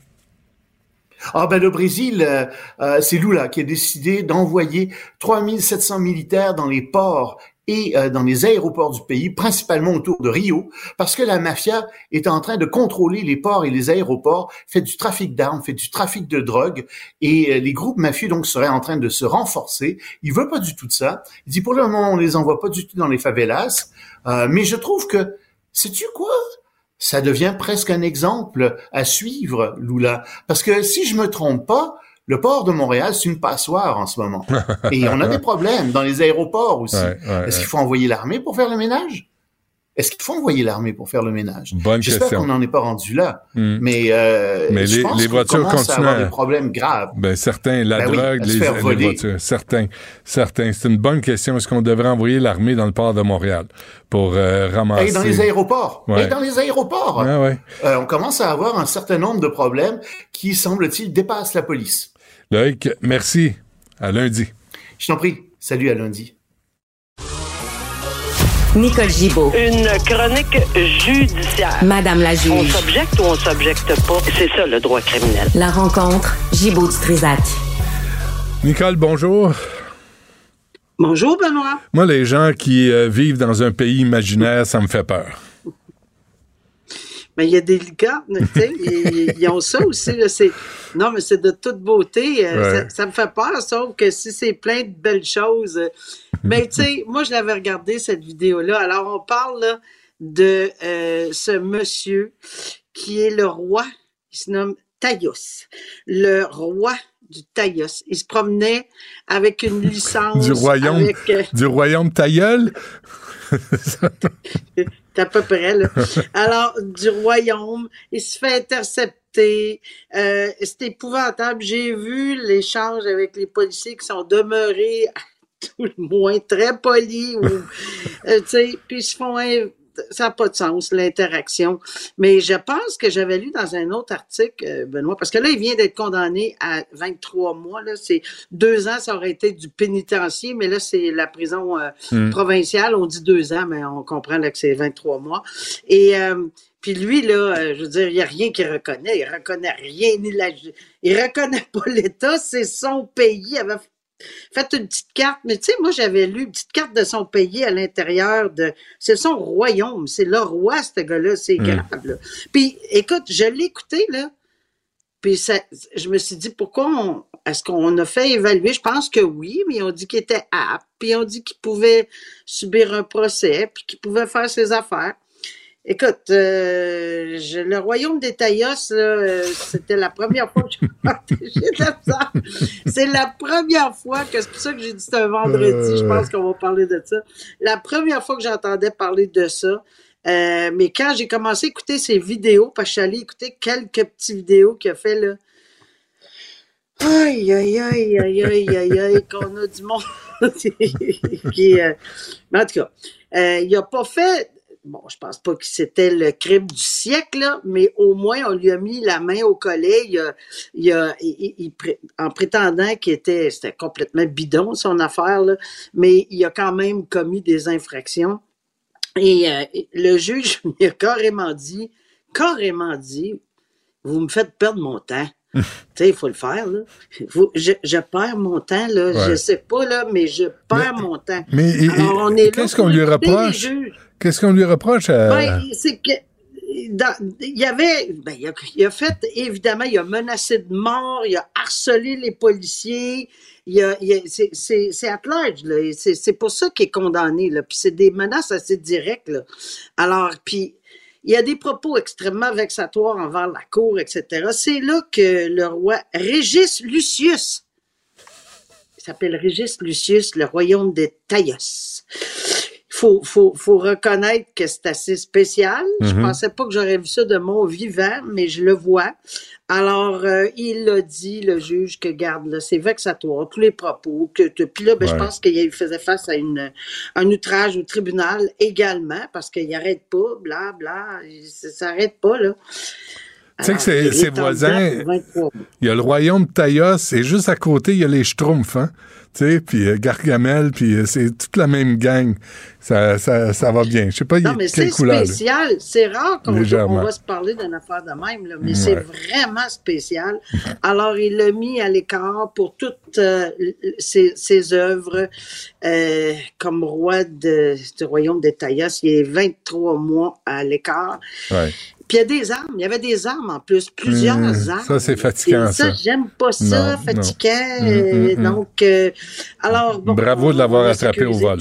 Ouais, c'est bon. Fausse plaque, faut des armes, etc., Ah, ouais. etc. Euh, L'histoire de cet homme d'Aquasasné. Ouais, c'est, c'est, terriblement triste, évidemment. Il y a une vie qui est perdue.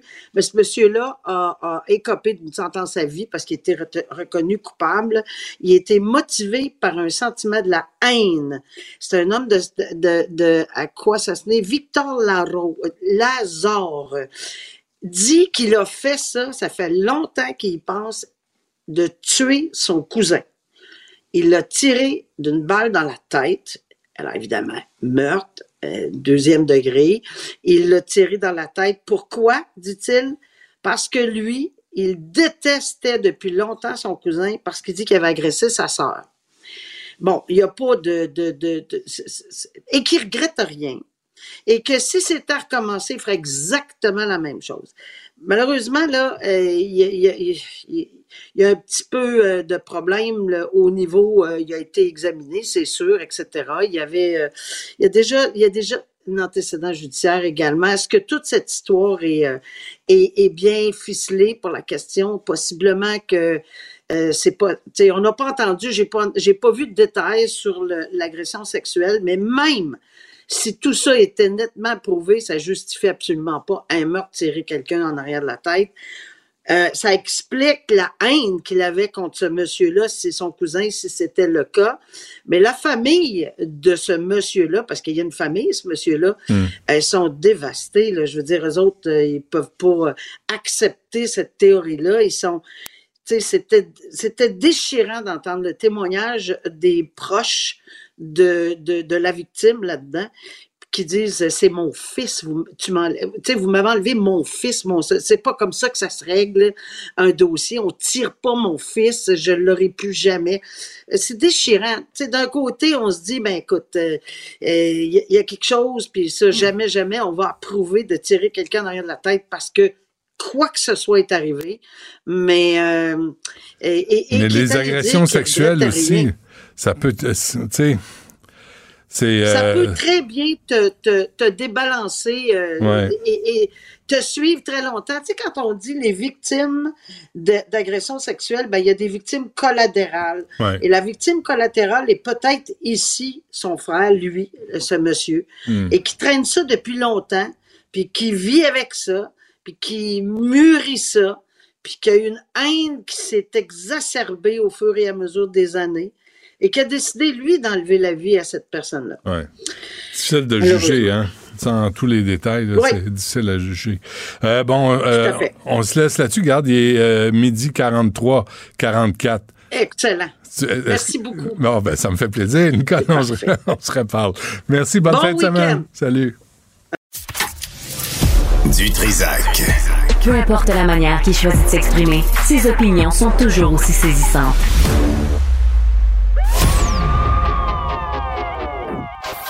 Maxime Delan, Déjà un premier événement violent. journaliste à l'agence QMI. Ça porte tout à fait la signature du crime organisé. Les faits divers avec Maxime Delan. Maxime, bonjour. Salut, Benoît. Où Hey, c'est la cause Petrocam? C'est là que je me stationne, mais ça, je le dis pas aux gens pour pas qu'ils viennent m'écœurer. Ah oui, OK. Déjà assez des, ah oui. des, des- la population bizarre là, qui m'achale. hey, J'ai une petite question pour toi en partant. Euh, Penses-tu que si on slaquait un peu ces restaurants à l'Office de consultation publique de Montréal, les policiers du SPM pourraient faire laver le char de police? Non, mais je pose la question. C'est comme. la Écoute, ville- tout est dans tout, hein? La ville, c'est plein qui n'ont pas d'argent. C'est ah, oui, ça dépend. C'est. Hey, allez à Casa Grecque. Aller chez Subway, Ouais, c'est bon la Casagrec. Moi, j'aime ça. Moi, j'adore ça. Moi, je demande à Mme Dutrisac de m'amener là. Elle veut pas. Ah, Elle veut pas. Elle dit tu mérites mieux, Benoît. Je- non, Non, hein. c'est très bon. Moi, j'aime ça. euh, puis, puis on m'amène pas, on me sort pas. Si tu savais, le, le- ça Pas fait sortable. C'est ça. je je c'est vrai que je mange la bouche ouverte, là, tu sais, puis euh, je sape. Hey, chez nous, ma mère, là, saper, c'était tellement Là, chez nous aussi. Oui, hein? Jocelyne, Ouais. puis quand elle nous le disait, elle le disait une fois. Ah oui, chez nous aussi. Lina, elle disait, là, tu, tu vas pas même, là, c'est pas vrai. Parles-tu de fait divers un peu? Euh, ouais, euh, Ok. ah oui, des piétons à pied. Ben, en fait, euh, c'est deux accidents mortels survenus hier en début de journée, euh, alors que, tu sais, on est en pleine période de l'année, là, où ça risque d'arriver peut-être un peu plus souvent. Les gens sur les routes doivent redoubler de prudence. Novembre et, novembre et décembre, on change l'heure, il fait noir plus tôt, là, il commence à avoir de la neige. C'est- assez dangereux à cette période-là de l'année. Hier, on est dans le quartier Limoilou à Québec. Il y a une jeune autiste de 18 ans qui a eu aucune chance. Est littéralement passée sous les roues Ah, d'un camion Ben conduit par un col bleu de la ville de Québec. Ce matin, son identité a été dévoilée. Il s'agit de Marianne Sykes. Écoute, elle, elle s'en allait à son stage en milieu de travail avec son éducatrice spécialisée puis deux collègues de classe. Encore une fois, on parle d'un accident impliquant un poids lourd qui est en train d'effectuer un virage, la piétonne qui se trouve dans son angle mort. Autre accident mortel, celui-là survenu un- je- à peu près une heure et demie après à Sorel-Tracy en Montérégie. Garde, c'est un monsieur de 80 ans. Lui, il marche dans la cour d'un ultramar à Sorel-Tracy. Il perd pied, tombe à terre et il y a une conductrice qui allait quitter le stationnement. Elle l'a pas vu et il a passé sur le corps. Euh, mais tu sais, on, on voit deux, deux accidents qui, qui- ça comporte des éléments qu'on voit très souvent, je te le disais, des piétons dans des angles morts de poids lourds en pleine ville et des personnes âgées. Euh, Et peut-être des, euh, des automobilistes distraits ou sur leur euh, téléphone, Téléphone, ouais. aussi. hein. Mais tu sais, je, je, je- je le dis, puis je suis sûr que tu vas être d'accord avec moi. Les camionneurs ont le devoir d'être ultra prudents Ouais, ouais. quand t'es en ville. Il y a des piétons partout. Il y a des cow-boys, hein? Oui, il y a Il y a des cowboys. on, on piétonise des, des rues, des- il y a de plus en plus de piétons. On, Ouais. on encourage le transport actif. Il faut que, mais aussi les automobilistes. Mais que les Ah, les- camionneurs, les, camionneurs, c'est que ça par- pardonne pas. Non, c'est ça. Mais mais il y a des cow-boys, mais il y a des automobilistes aussi qui les coupent comme des sauvages. Là, tu dis, ça va, ça va pas bien. là. Mais c'est pas euh, juste la faute des camionneurs et des automobilistes parce qu'il y a aussi des piétons cowboys. Ah qui, ouais. Ah ouais. mais- Puis des vélos aussi. Oui, c'est ça. Euh, tout un cocktail. Euh, un ado arrêté. Je t'ai parlé hier du confinement à l'école Oui. secondaire Gérard Filion, des propos menaçants qui avaient été proférés à l'égard de l'école ou d'un étudiant de l'école, ce qui a entraîné le confinement de tous les élèves et membres du personnel pendant quelques heures. En après-midi, la police de Longueuil qui a confirmé l'arrestation d'un adolescent qui n'est pas un étudiant de l'école, devrait comparaître sous des accusations de menaces et de méfaits publics. Mais je te disais, hier que ce genre d'histoire-là, les menaces envers des écoles, c'est en train de devenir un véritable fléau. Écoute, pendant qu'il y avait un confinement à Gérard Filion hier, en même temps, j'étais pas au courant, il y avait un confinement dans une école secondaire de Victoriaville Ah ouais. pour le même genre d'histoire-là, De des menaces. Euh, depuis, j'ai fait un petit décompte là, maison, là, mais depuis la fin septembre, il y a eu des eh, confinements dans des écoles de Terrebonne, Blainville, Drummondville, Victoriaville, Longueuil trois fois. Écoute, l'année passée, entre début septembre puis euh, début novembre, il y a eu 13 confinements. Je sais que l'année passée, il y en a eu beaucoup aussi. On remonte juste au printemps dernier. Tu sais, l'école secondaire à la Magdalene, il y en a Ouais. eu deux, trois en dedans d'un mois. Il faut que les gens sachent, puis que ces jeunes-là qui font ça, euh, lorsqu'il y a un confinement, il y a tout un déploiement policier. Tu as des policiers du groupe tactique d'intervention qui sont appelés. Tu as des enquêteurs, tu as des policiers qui sont là pour barrer les rues, pour fouiller l'intérieur de l'école, l'extérieur. Ça coûte de l'argent. Envoyer une légère facture aux parents. c'est ce que j'allais dire. Est-ce que c'est envisageable? Envoyez bet. la facture de, de l'intervention aux parents. Ouais. Je pense que ça va être la dernière fois que les jeunes vont, vont faire ce genre de menaces-là. Peut-être. Non, mais on est là, on est là pour aider. Oui, on amène des solutions. Tout le temps, tout le temps, tout le temps. Euh, 90 minutes pour faire quoi? Euh, euh, en fait, c'est la police euh, de- ontarienne qui nous dit ça. ça. ça prend à peine 90 minutes pour un prédateur sexuel pour rencontrer votre enfant. Je m'explique. Dans les dernières semaines, il y a plusieurs corps policiers de l'Ontario qui sont mis ensemble pour piéger des prédateurs sexuels. Ce qu'on a fait, c'est qu'on a pris des agents d'infiltration qui se faisaient passer pour des enfants sur les réseaux sociaux en ligne. Et euh, dans un cas, ce que la police dit, dans un cas précis, ça a pris 90 minutes à peine entre le début de la conversation avec l'agent d'infiltration et le prédateur sexuel et le moment où il s'est présenté en personne sur place, avant qu'on l'arrête, évidemment. Il faut aussi comprendre que 90 minutes, je pense que ça peut être plus court que ça parce que les agents d'infiltration, ces enquêtes policières-là, sont très, très balisées. Ils peuvent pas dire n'importe quoi pour les attirer à tout prix. Mhm. Fait que c'est des gens qui voulaient vraiment rencontrer ces enfants-là. Euh, donc, euh, dans le cadre de ce projet d'enquête-là, baptisé Limestone, on a arrêté 10 suspects qui font face à un total de 39 chefs d'accusation. Ce que les policiers disent, c'est qu'ils s'en allaient pas euh, jouer au PlayStation. là. Et Ils arrivaient aux rencontres avec les enfants. Il y a des bonbons qui ont été trouvés, des cartes de baseball, des Barbie et des condoms extra lubrifiés. Ah, come on. Mais, mais c'est pour, mais te dire, ces gens-là, Benoît, sont dans la rue, sont dans la société et sont à la chasse. Et ce que la police dit, euh, il y a un, un- par le biais de son porte-parole, il dit le public devrait savoir à quelle vitesse les prédateurs interagissent avec vos enfants en ligne. Il y a des gens qui tentent activement d'attirer vos enfants. Puis à l'ère on est à une époque où les réseaux sociaux prennent de plus en plus de place dans la vie de nos enfants. Soyez prudents, Hmm. soyez aux aguets. Très bien. Oh, Benoît, Benoît. Ah, ça, Benoît. ça me met en- Ben, ça me met en maudit aussi, mais il faut en parler parce que Non, ça non, existe. non, mais oui, mais je te laisse en parler, puis je m'abstiens de commenter parce que ça va être une incitation à la- quelque chose. Tu sais, tu comprends? Fait que je m'abstiens. Merci. Bon euh, week-end. Ouais, ouais, c'est ça. Une voix qui porte, des idées concrètes, des propos qui résonnent. Benoît Dutrisac, déstabilisant, juste comme on aime. La rencontre du rocher du Trisac. Dans ce cas-ci, est-ce que c'est criminel? Tout. Une dualité qui rassemble les idées. Mais non, tu peux pas dire ça. On rembobine cette affaire-là. Non, non, non, non. Prends soin de toi, là. Oui, Hein, tu me protèges. Je le sais. Compte toi-même. La rencontre du rocher du Trisac. Écoute, Benoît, quand Ouais. je parle. Sophie, bonjour. Bonjour, euh, Benoît. On Je est. viens de lire euh, des commentaires sur les. Tu sais, j'ai pas Facebook, j'ai rien de ça. Là. Je me- Oui, t'as pu ça. Ça me Ouais. décourage. Ah, écoute, c'est épouvantable parce que depuis l'annonce d'hier, donc vraiment le jeudi noir dans l'histoire des médias au Québec, tu sais, on a eu des mises à pied, il y a eu des journées difficiles. Hier, 547 personnes quand même euh, qui apprennent que dans 16 semaines, elles vont être mises à pied dans le groupe TVA. C'est absolument épouvantable. Et je voudrais d'ailleurs commencer cette chronique en saluant le travail de ces gens-là, certains que j'ai ou que tu as côtoyés au fil Mm. des ans. euh, n'importe où euh, dans le grand univers euh, TVA. Donc, euh, mes pensées pour ces personnes-là qui perdent, qui vont perdre leur emploi. Mais depuis que l'annonce a été faite hier, je pense à quelqu'un comme ma collègue Clara Loiseau du Journal de Montréal qui a mis sur son compte Facebook et sur Twitter des captures d'écran de commentaires qu'elle reçoit.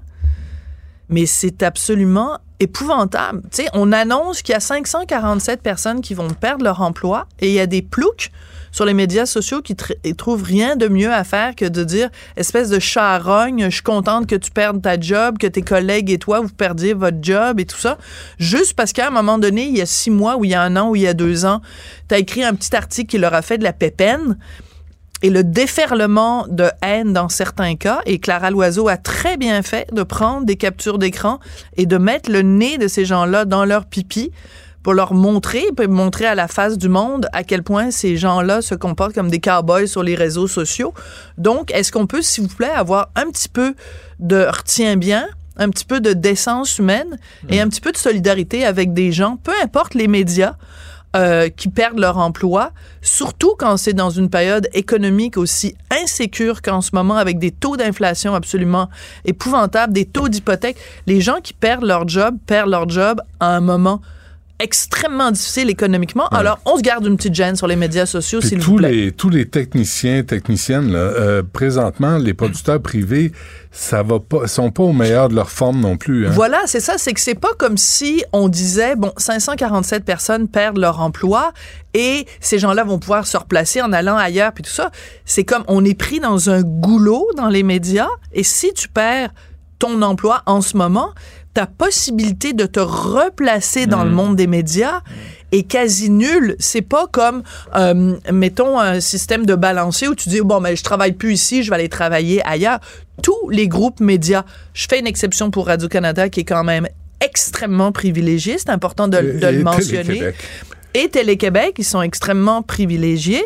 Euh, ça veut pas dire qu'ils sont pas affectés, mais ils sont pas affectés de la même façon et l'impact n'est absolument pas le même sur eux. Je rappelle quand même que Radio-Canada, c'est un budget annuel de 1,4 milliard de dollars, plus les libéraux, comme le rapportait avec, euh, comme le rappelait avec énormément d'à-propos notre collègue Mario Dumont ce matin dans le journal, a reçu quand même, Radio-Canada qui a reçu de la part des libéraux un financement supplémentaire de 675 millions, plus une autre enveloppe de 150 millions.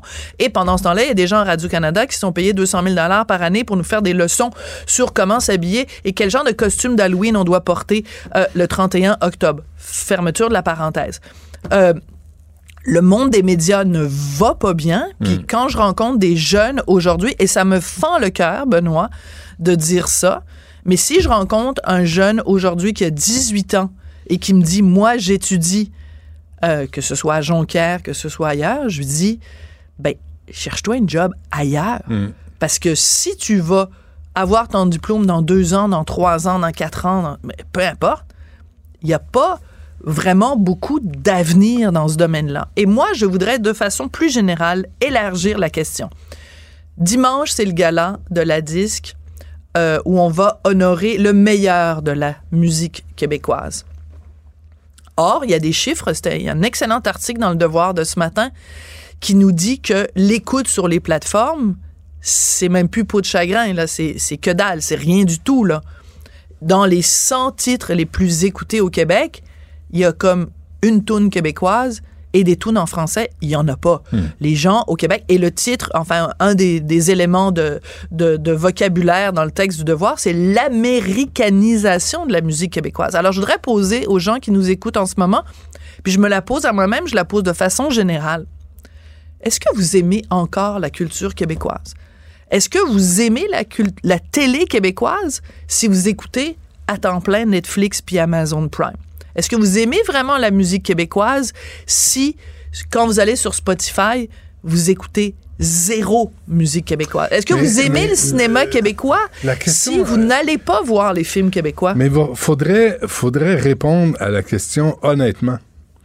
Mais honnêtement, est-ce que la culture québécoise est en décalage avec ce que les jeunes aiment? Ben, Pas- non, parce que regarde les Cowboys fringants, regarde, c'est rempli d'artistes extraordinaires, mais aussi, c'est que ces géants-là euh, ne font pas une distinction. Quand t'es, euh, c'est-à-dire que le problème, par exemple, avec une plateforme comme, comme Spotify, c'est qu'ils considèrent pas, ils considèrent pas le Québec comme un pays à part. C'est comme le Québec est à l'intérieur d'un grand tout qui est le marché canadien. Donc, quand tu vas, toi, sur Spotify, alors que tu es un citoyen québécois, ils vont, les algorithmes ne vont pas te diriger vers des artistes québécois. Ils vont considérer que tu fais partie du grand tout canadien.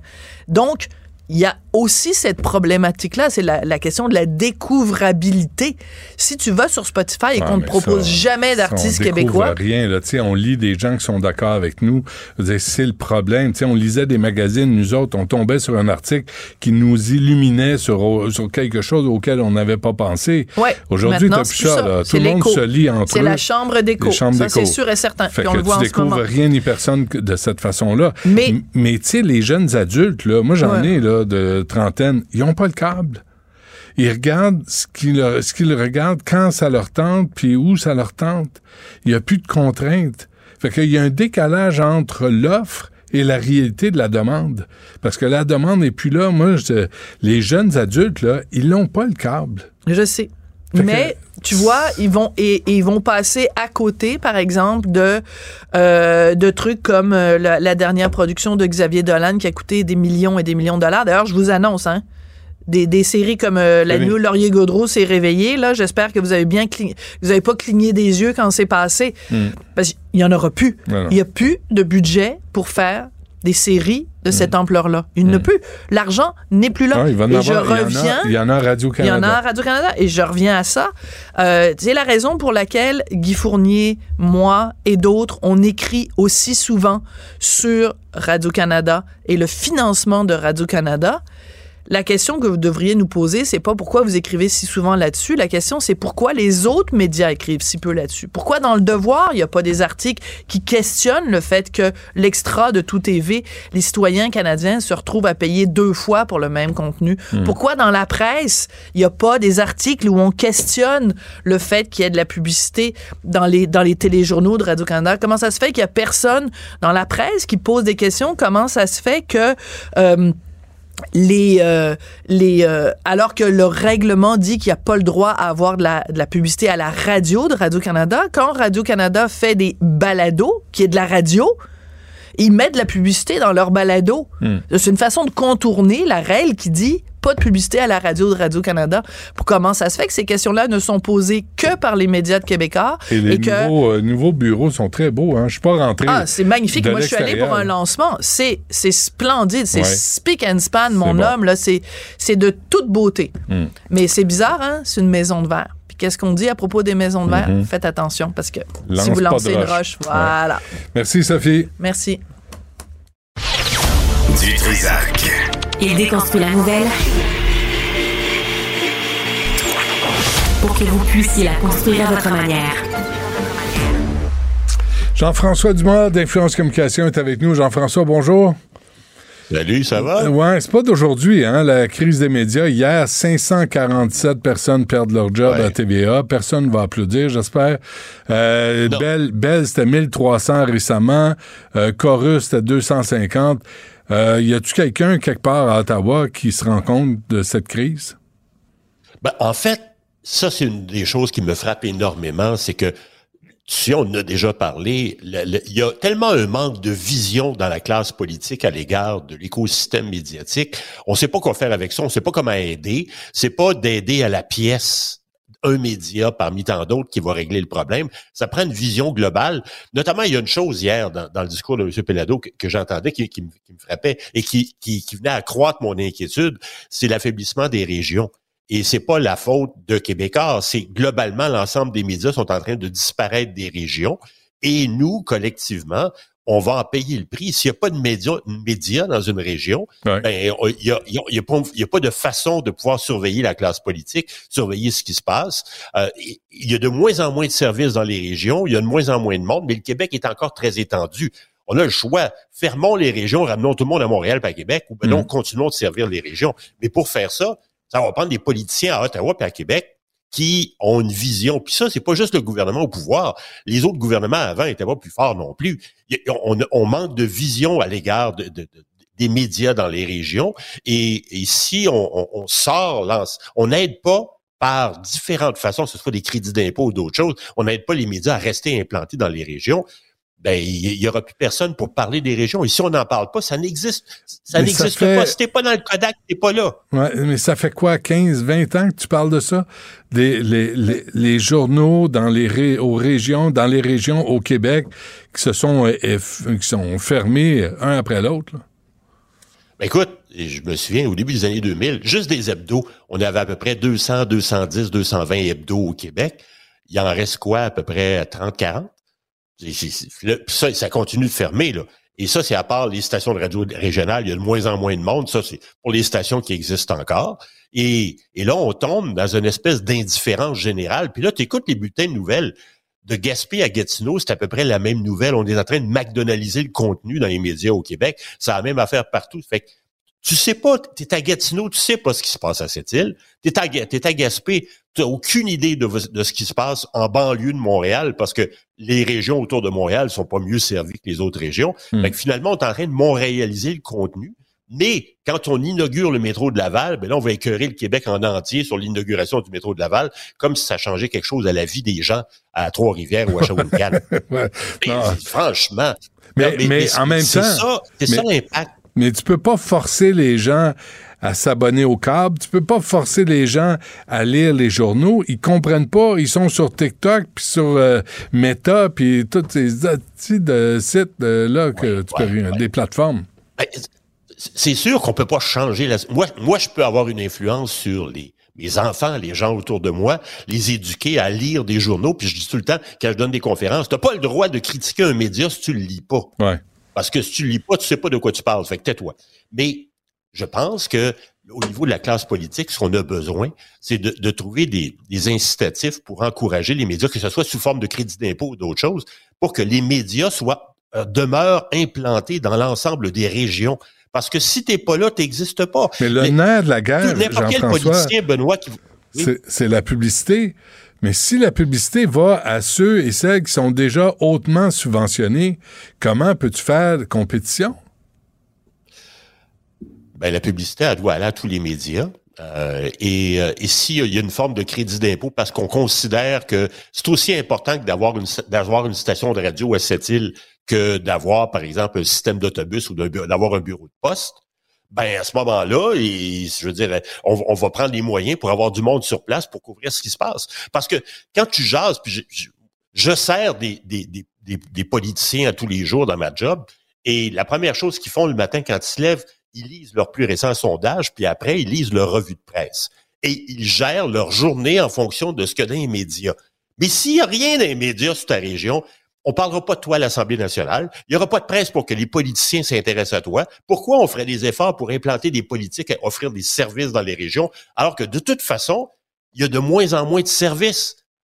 Moi, j'ai ma famille qui vient de la Gaspésie. Il y, a, il y a des grandes régions de la Gaspésie, il n'y a même plus de train qui passe. Ouais. Il faut, faut que tu en, ailles au Nouveau-Brunswick pour venir Ouais. prendre le train pour t'en venir à Montréal. Ça n'a pas d'espèce de bon sens. Mais, mais, mais, mais c'est ça. Et tout ça, parce que si on n'en parle pas, c'est pas juste de, c'est pas juste de dévoiler des scandales, c'est de maintenir l'intérêt et l'existence à l'égard d'une région. C'est comme ça que tu restes en vie. Le, le- média, c'est le poumon d'une région, de toutes les régions. Si on, on- on, on a, c'est rendu maintenant que on, on va desservir l'ensemble des régions avec des stations à Montréal et à Québec. Je comprends que pour les, les, les médias, on n'a pas le choix, mais la classe politique doit entretenir une vision à l'égard de ça.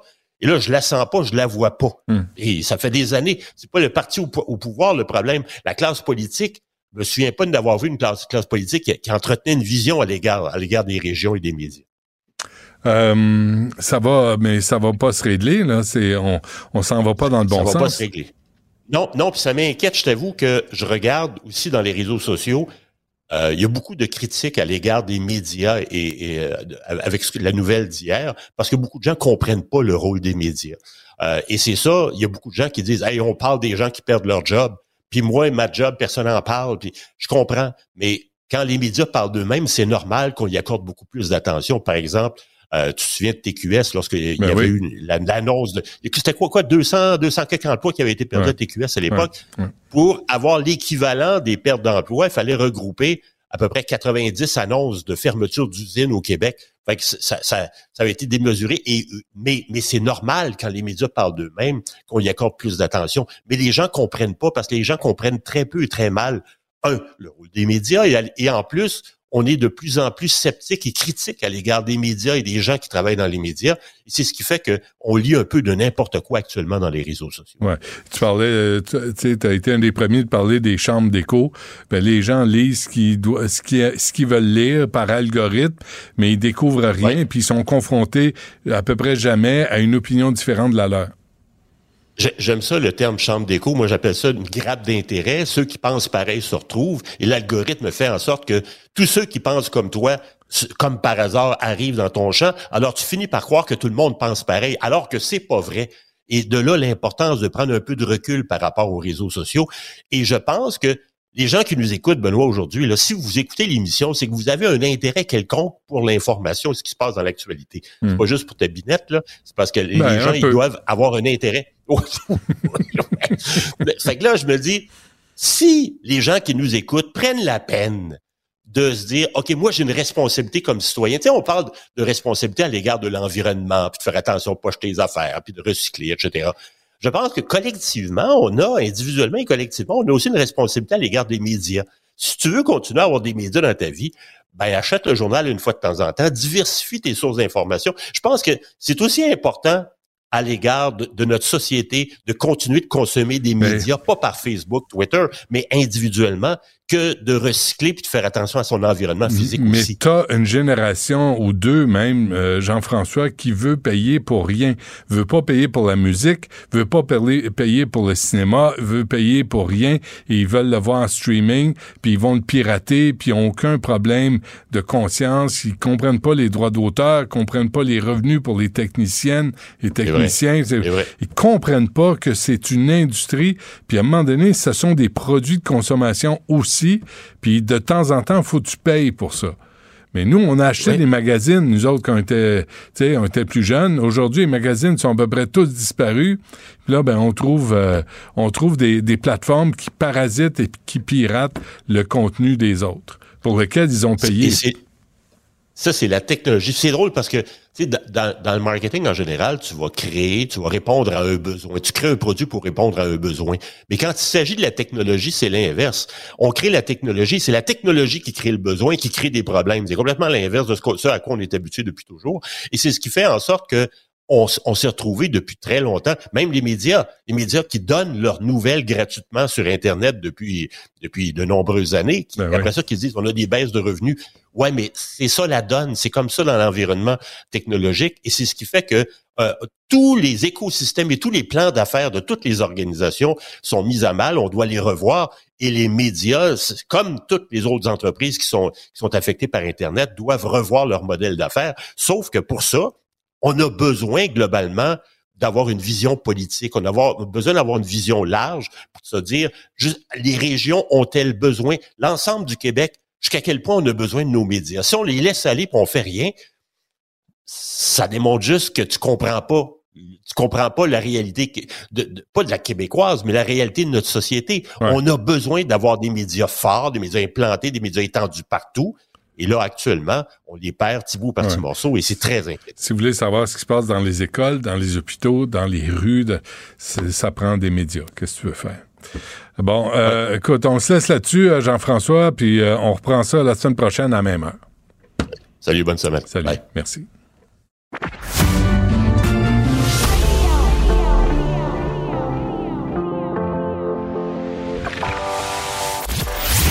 Il cuisine, il talonne, il questionne pour obtenir les vraies réponses.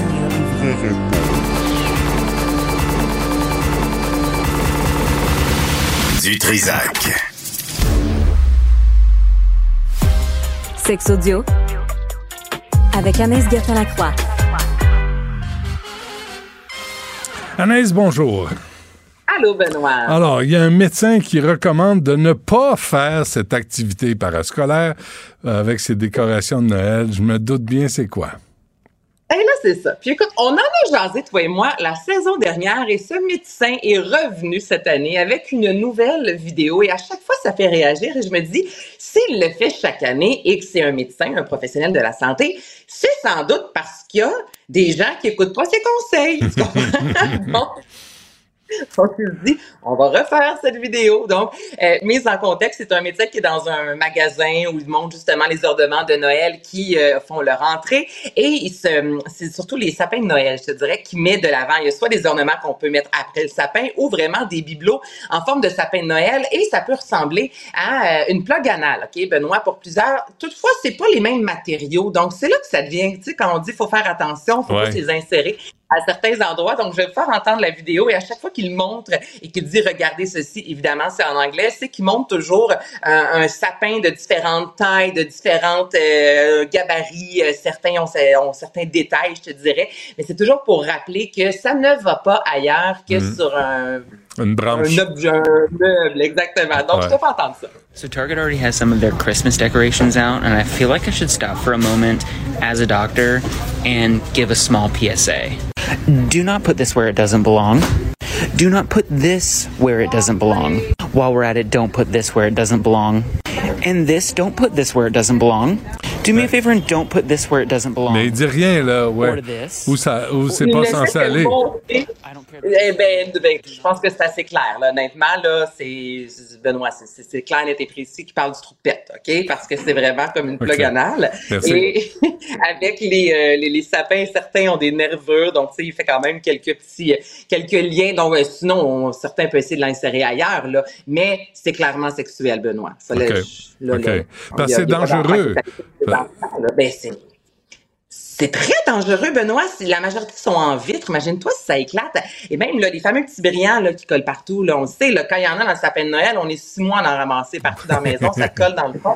Donc, imagine-toi si tu t'insères ça dans le vagin ou encore euh, dans l'anus, là, c'est vraiment à ne pas recommander. Puis, tu sais, c'est drôle, mais en même temps, je me dis, si année après année, ce médecin-là en parle, Faites pas ça, s'il vous plaît. Vous avez envie de tenter la chose. Commandez ça en cachette sur Internet. Ça va être livré à la maison dans une petite boîte, mais prenez pas les décorations de Noël.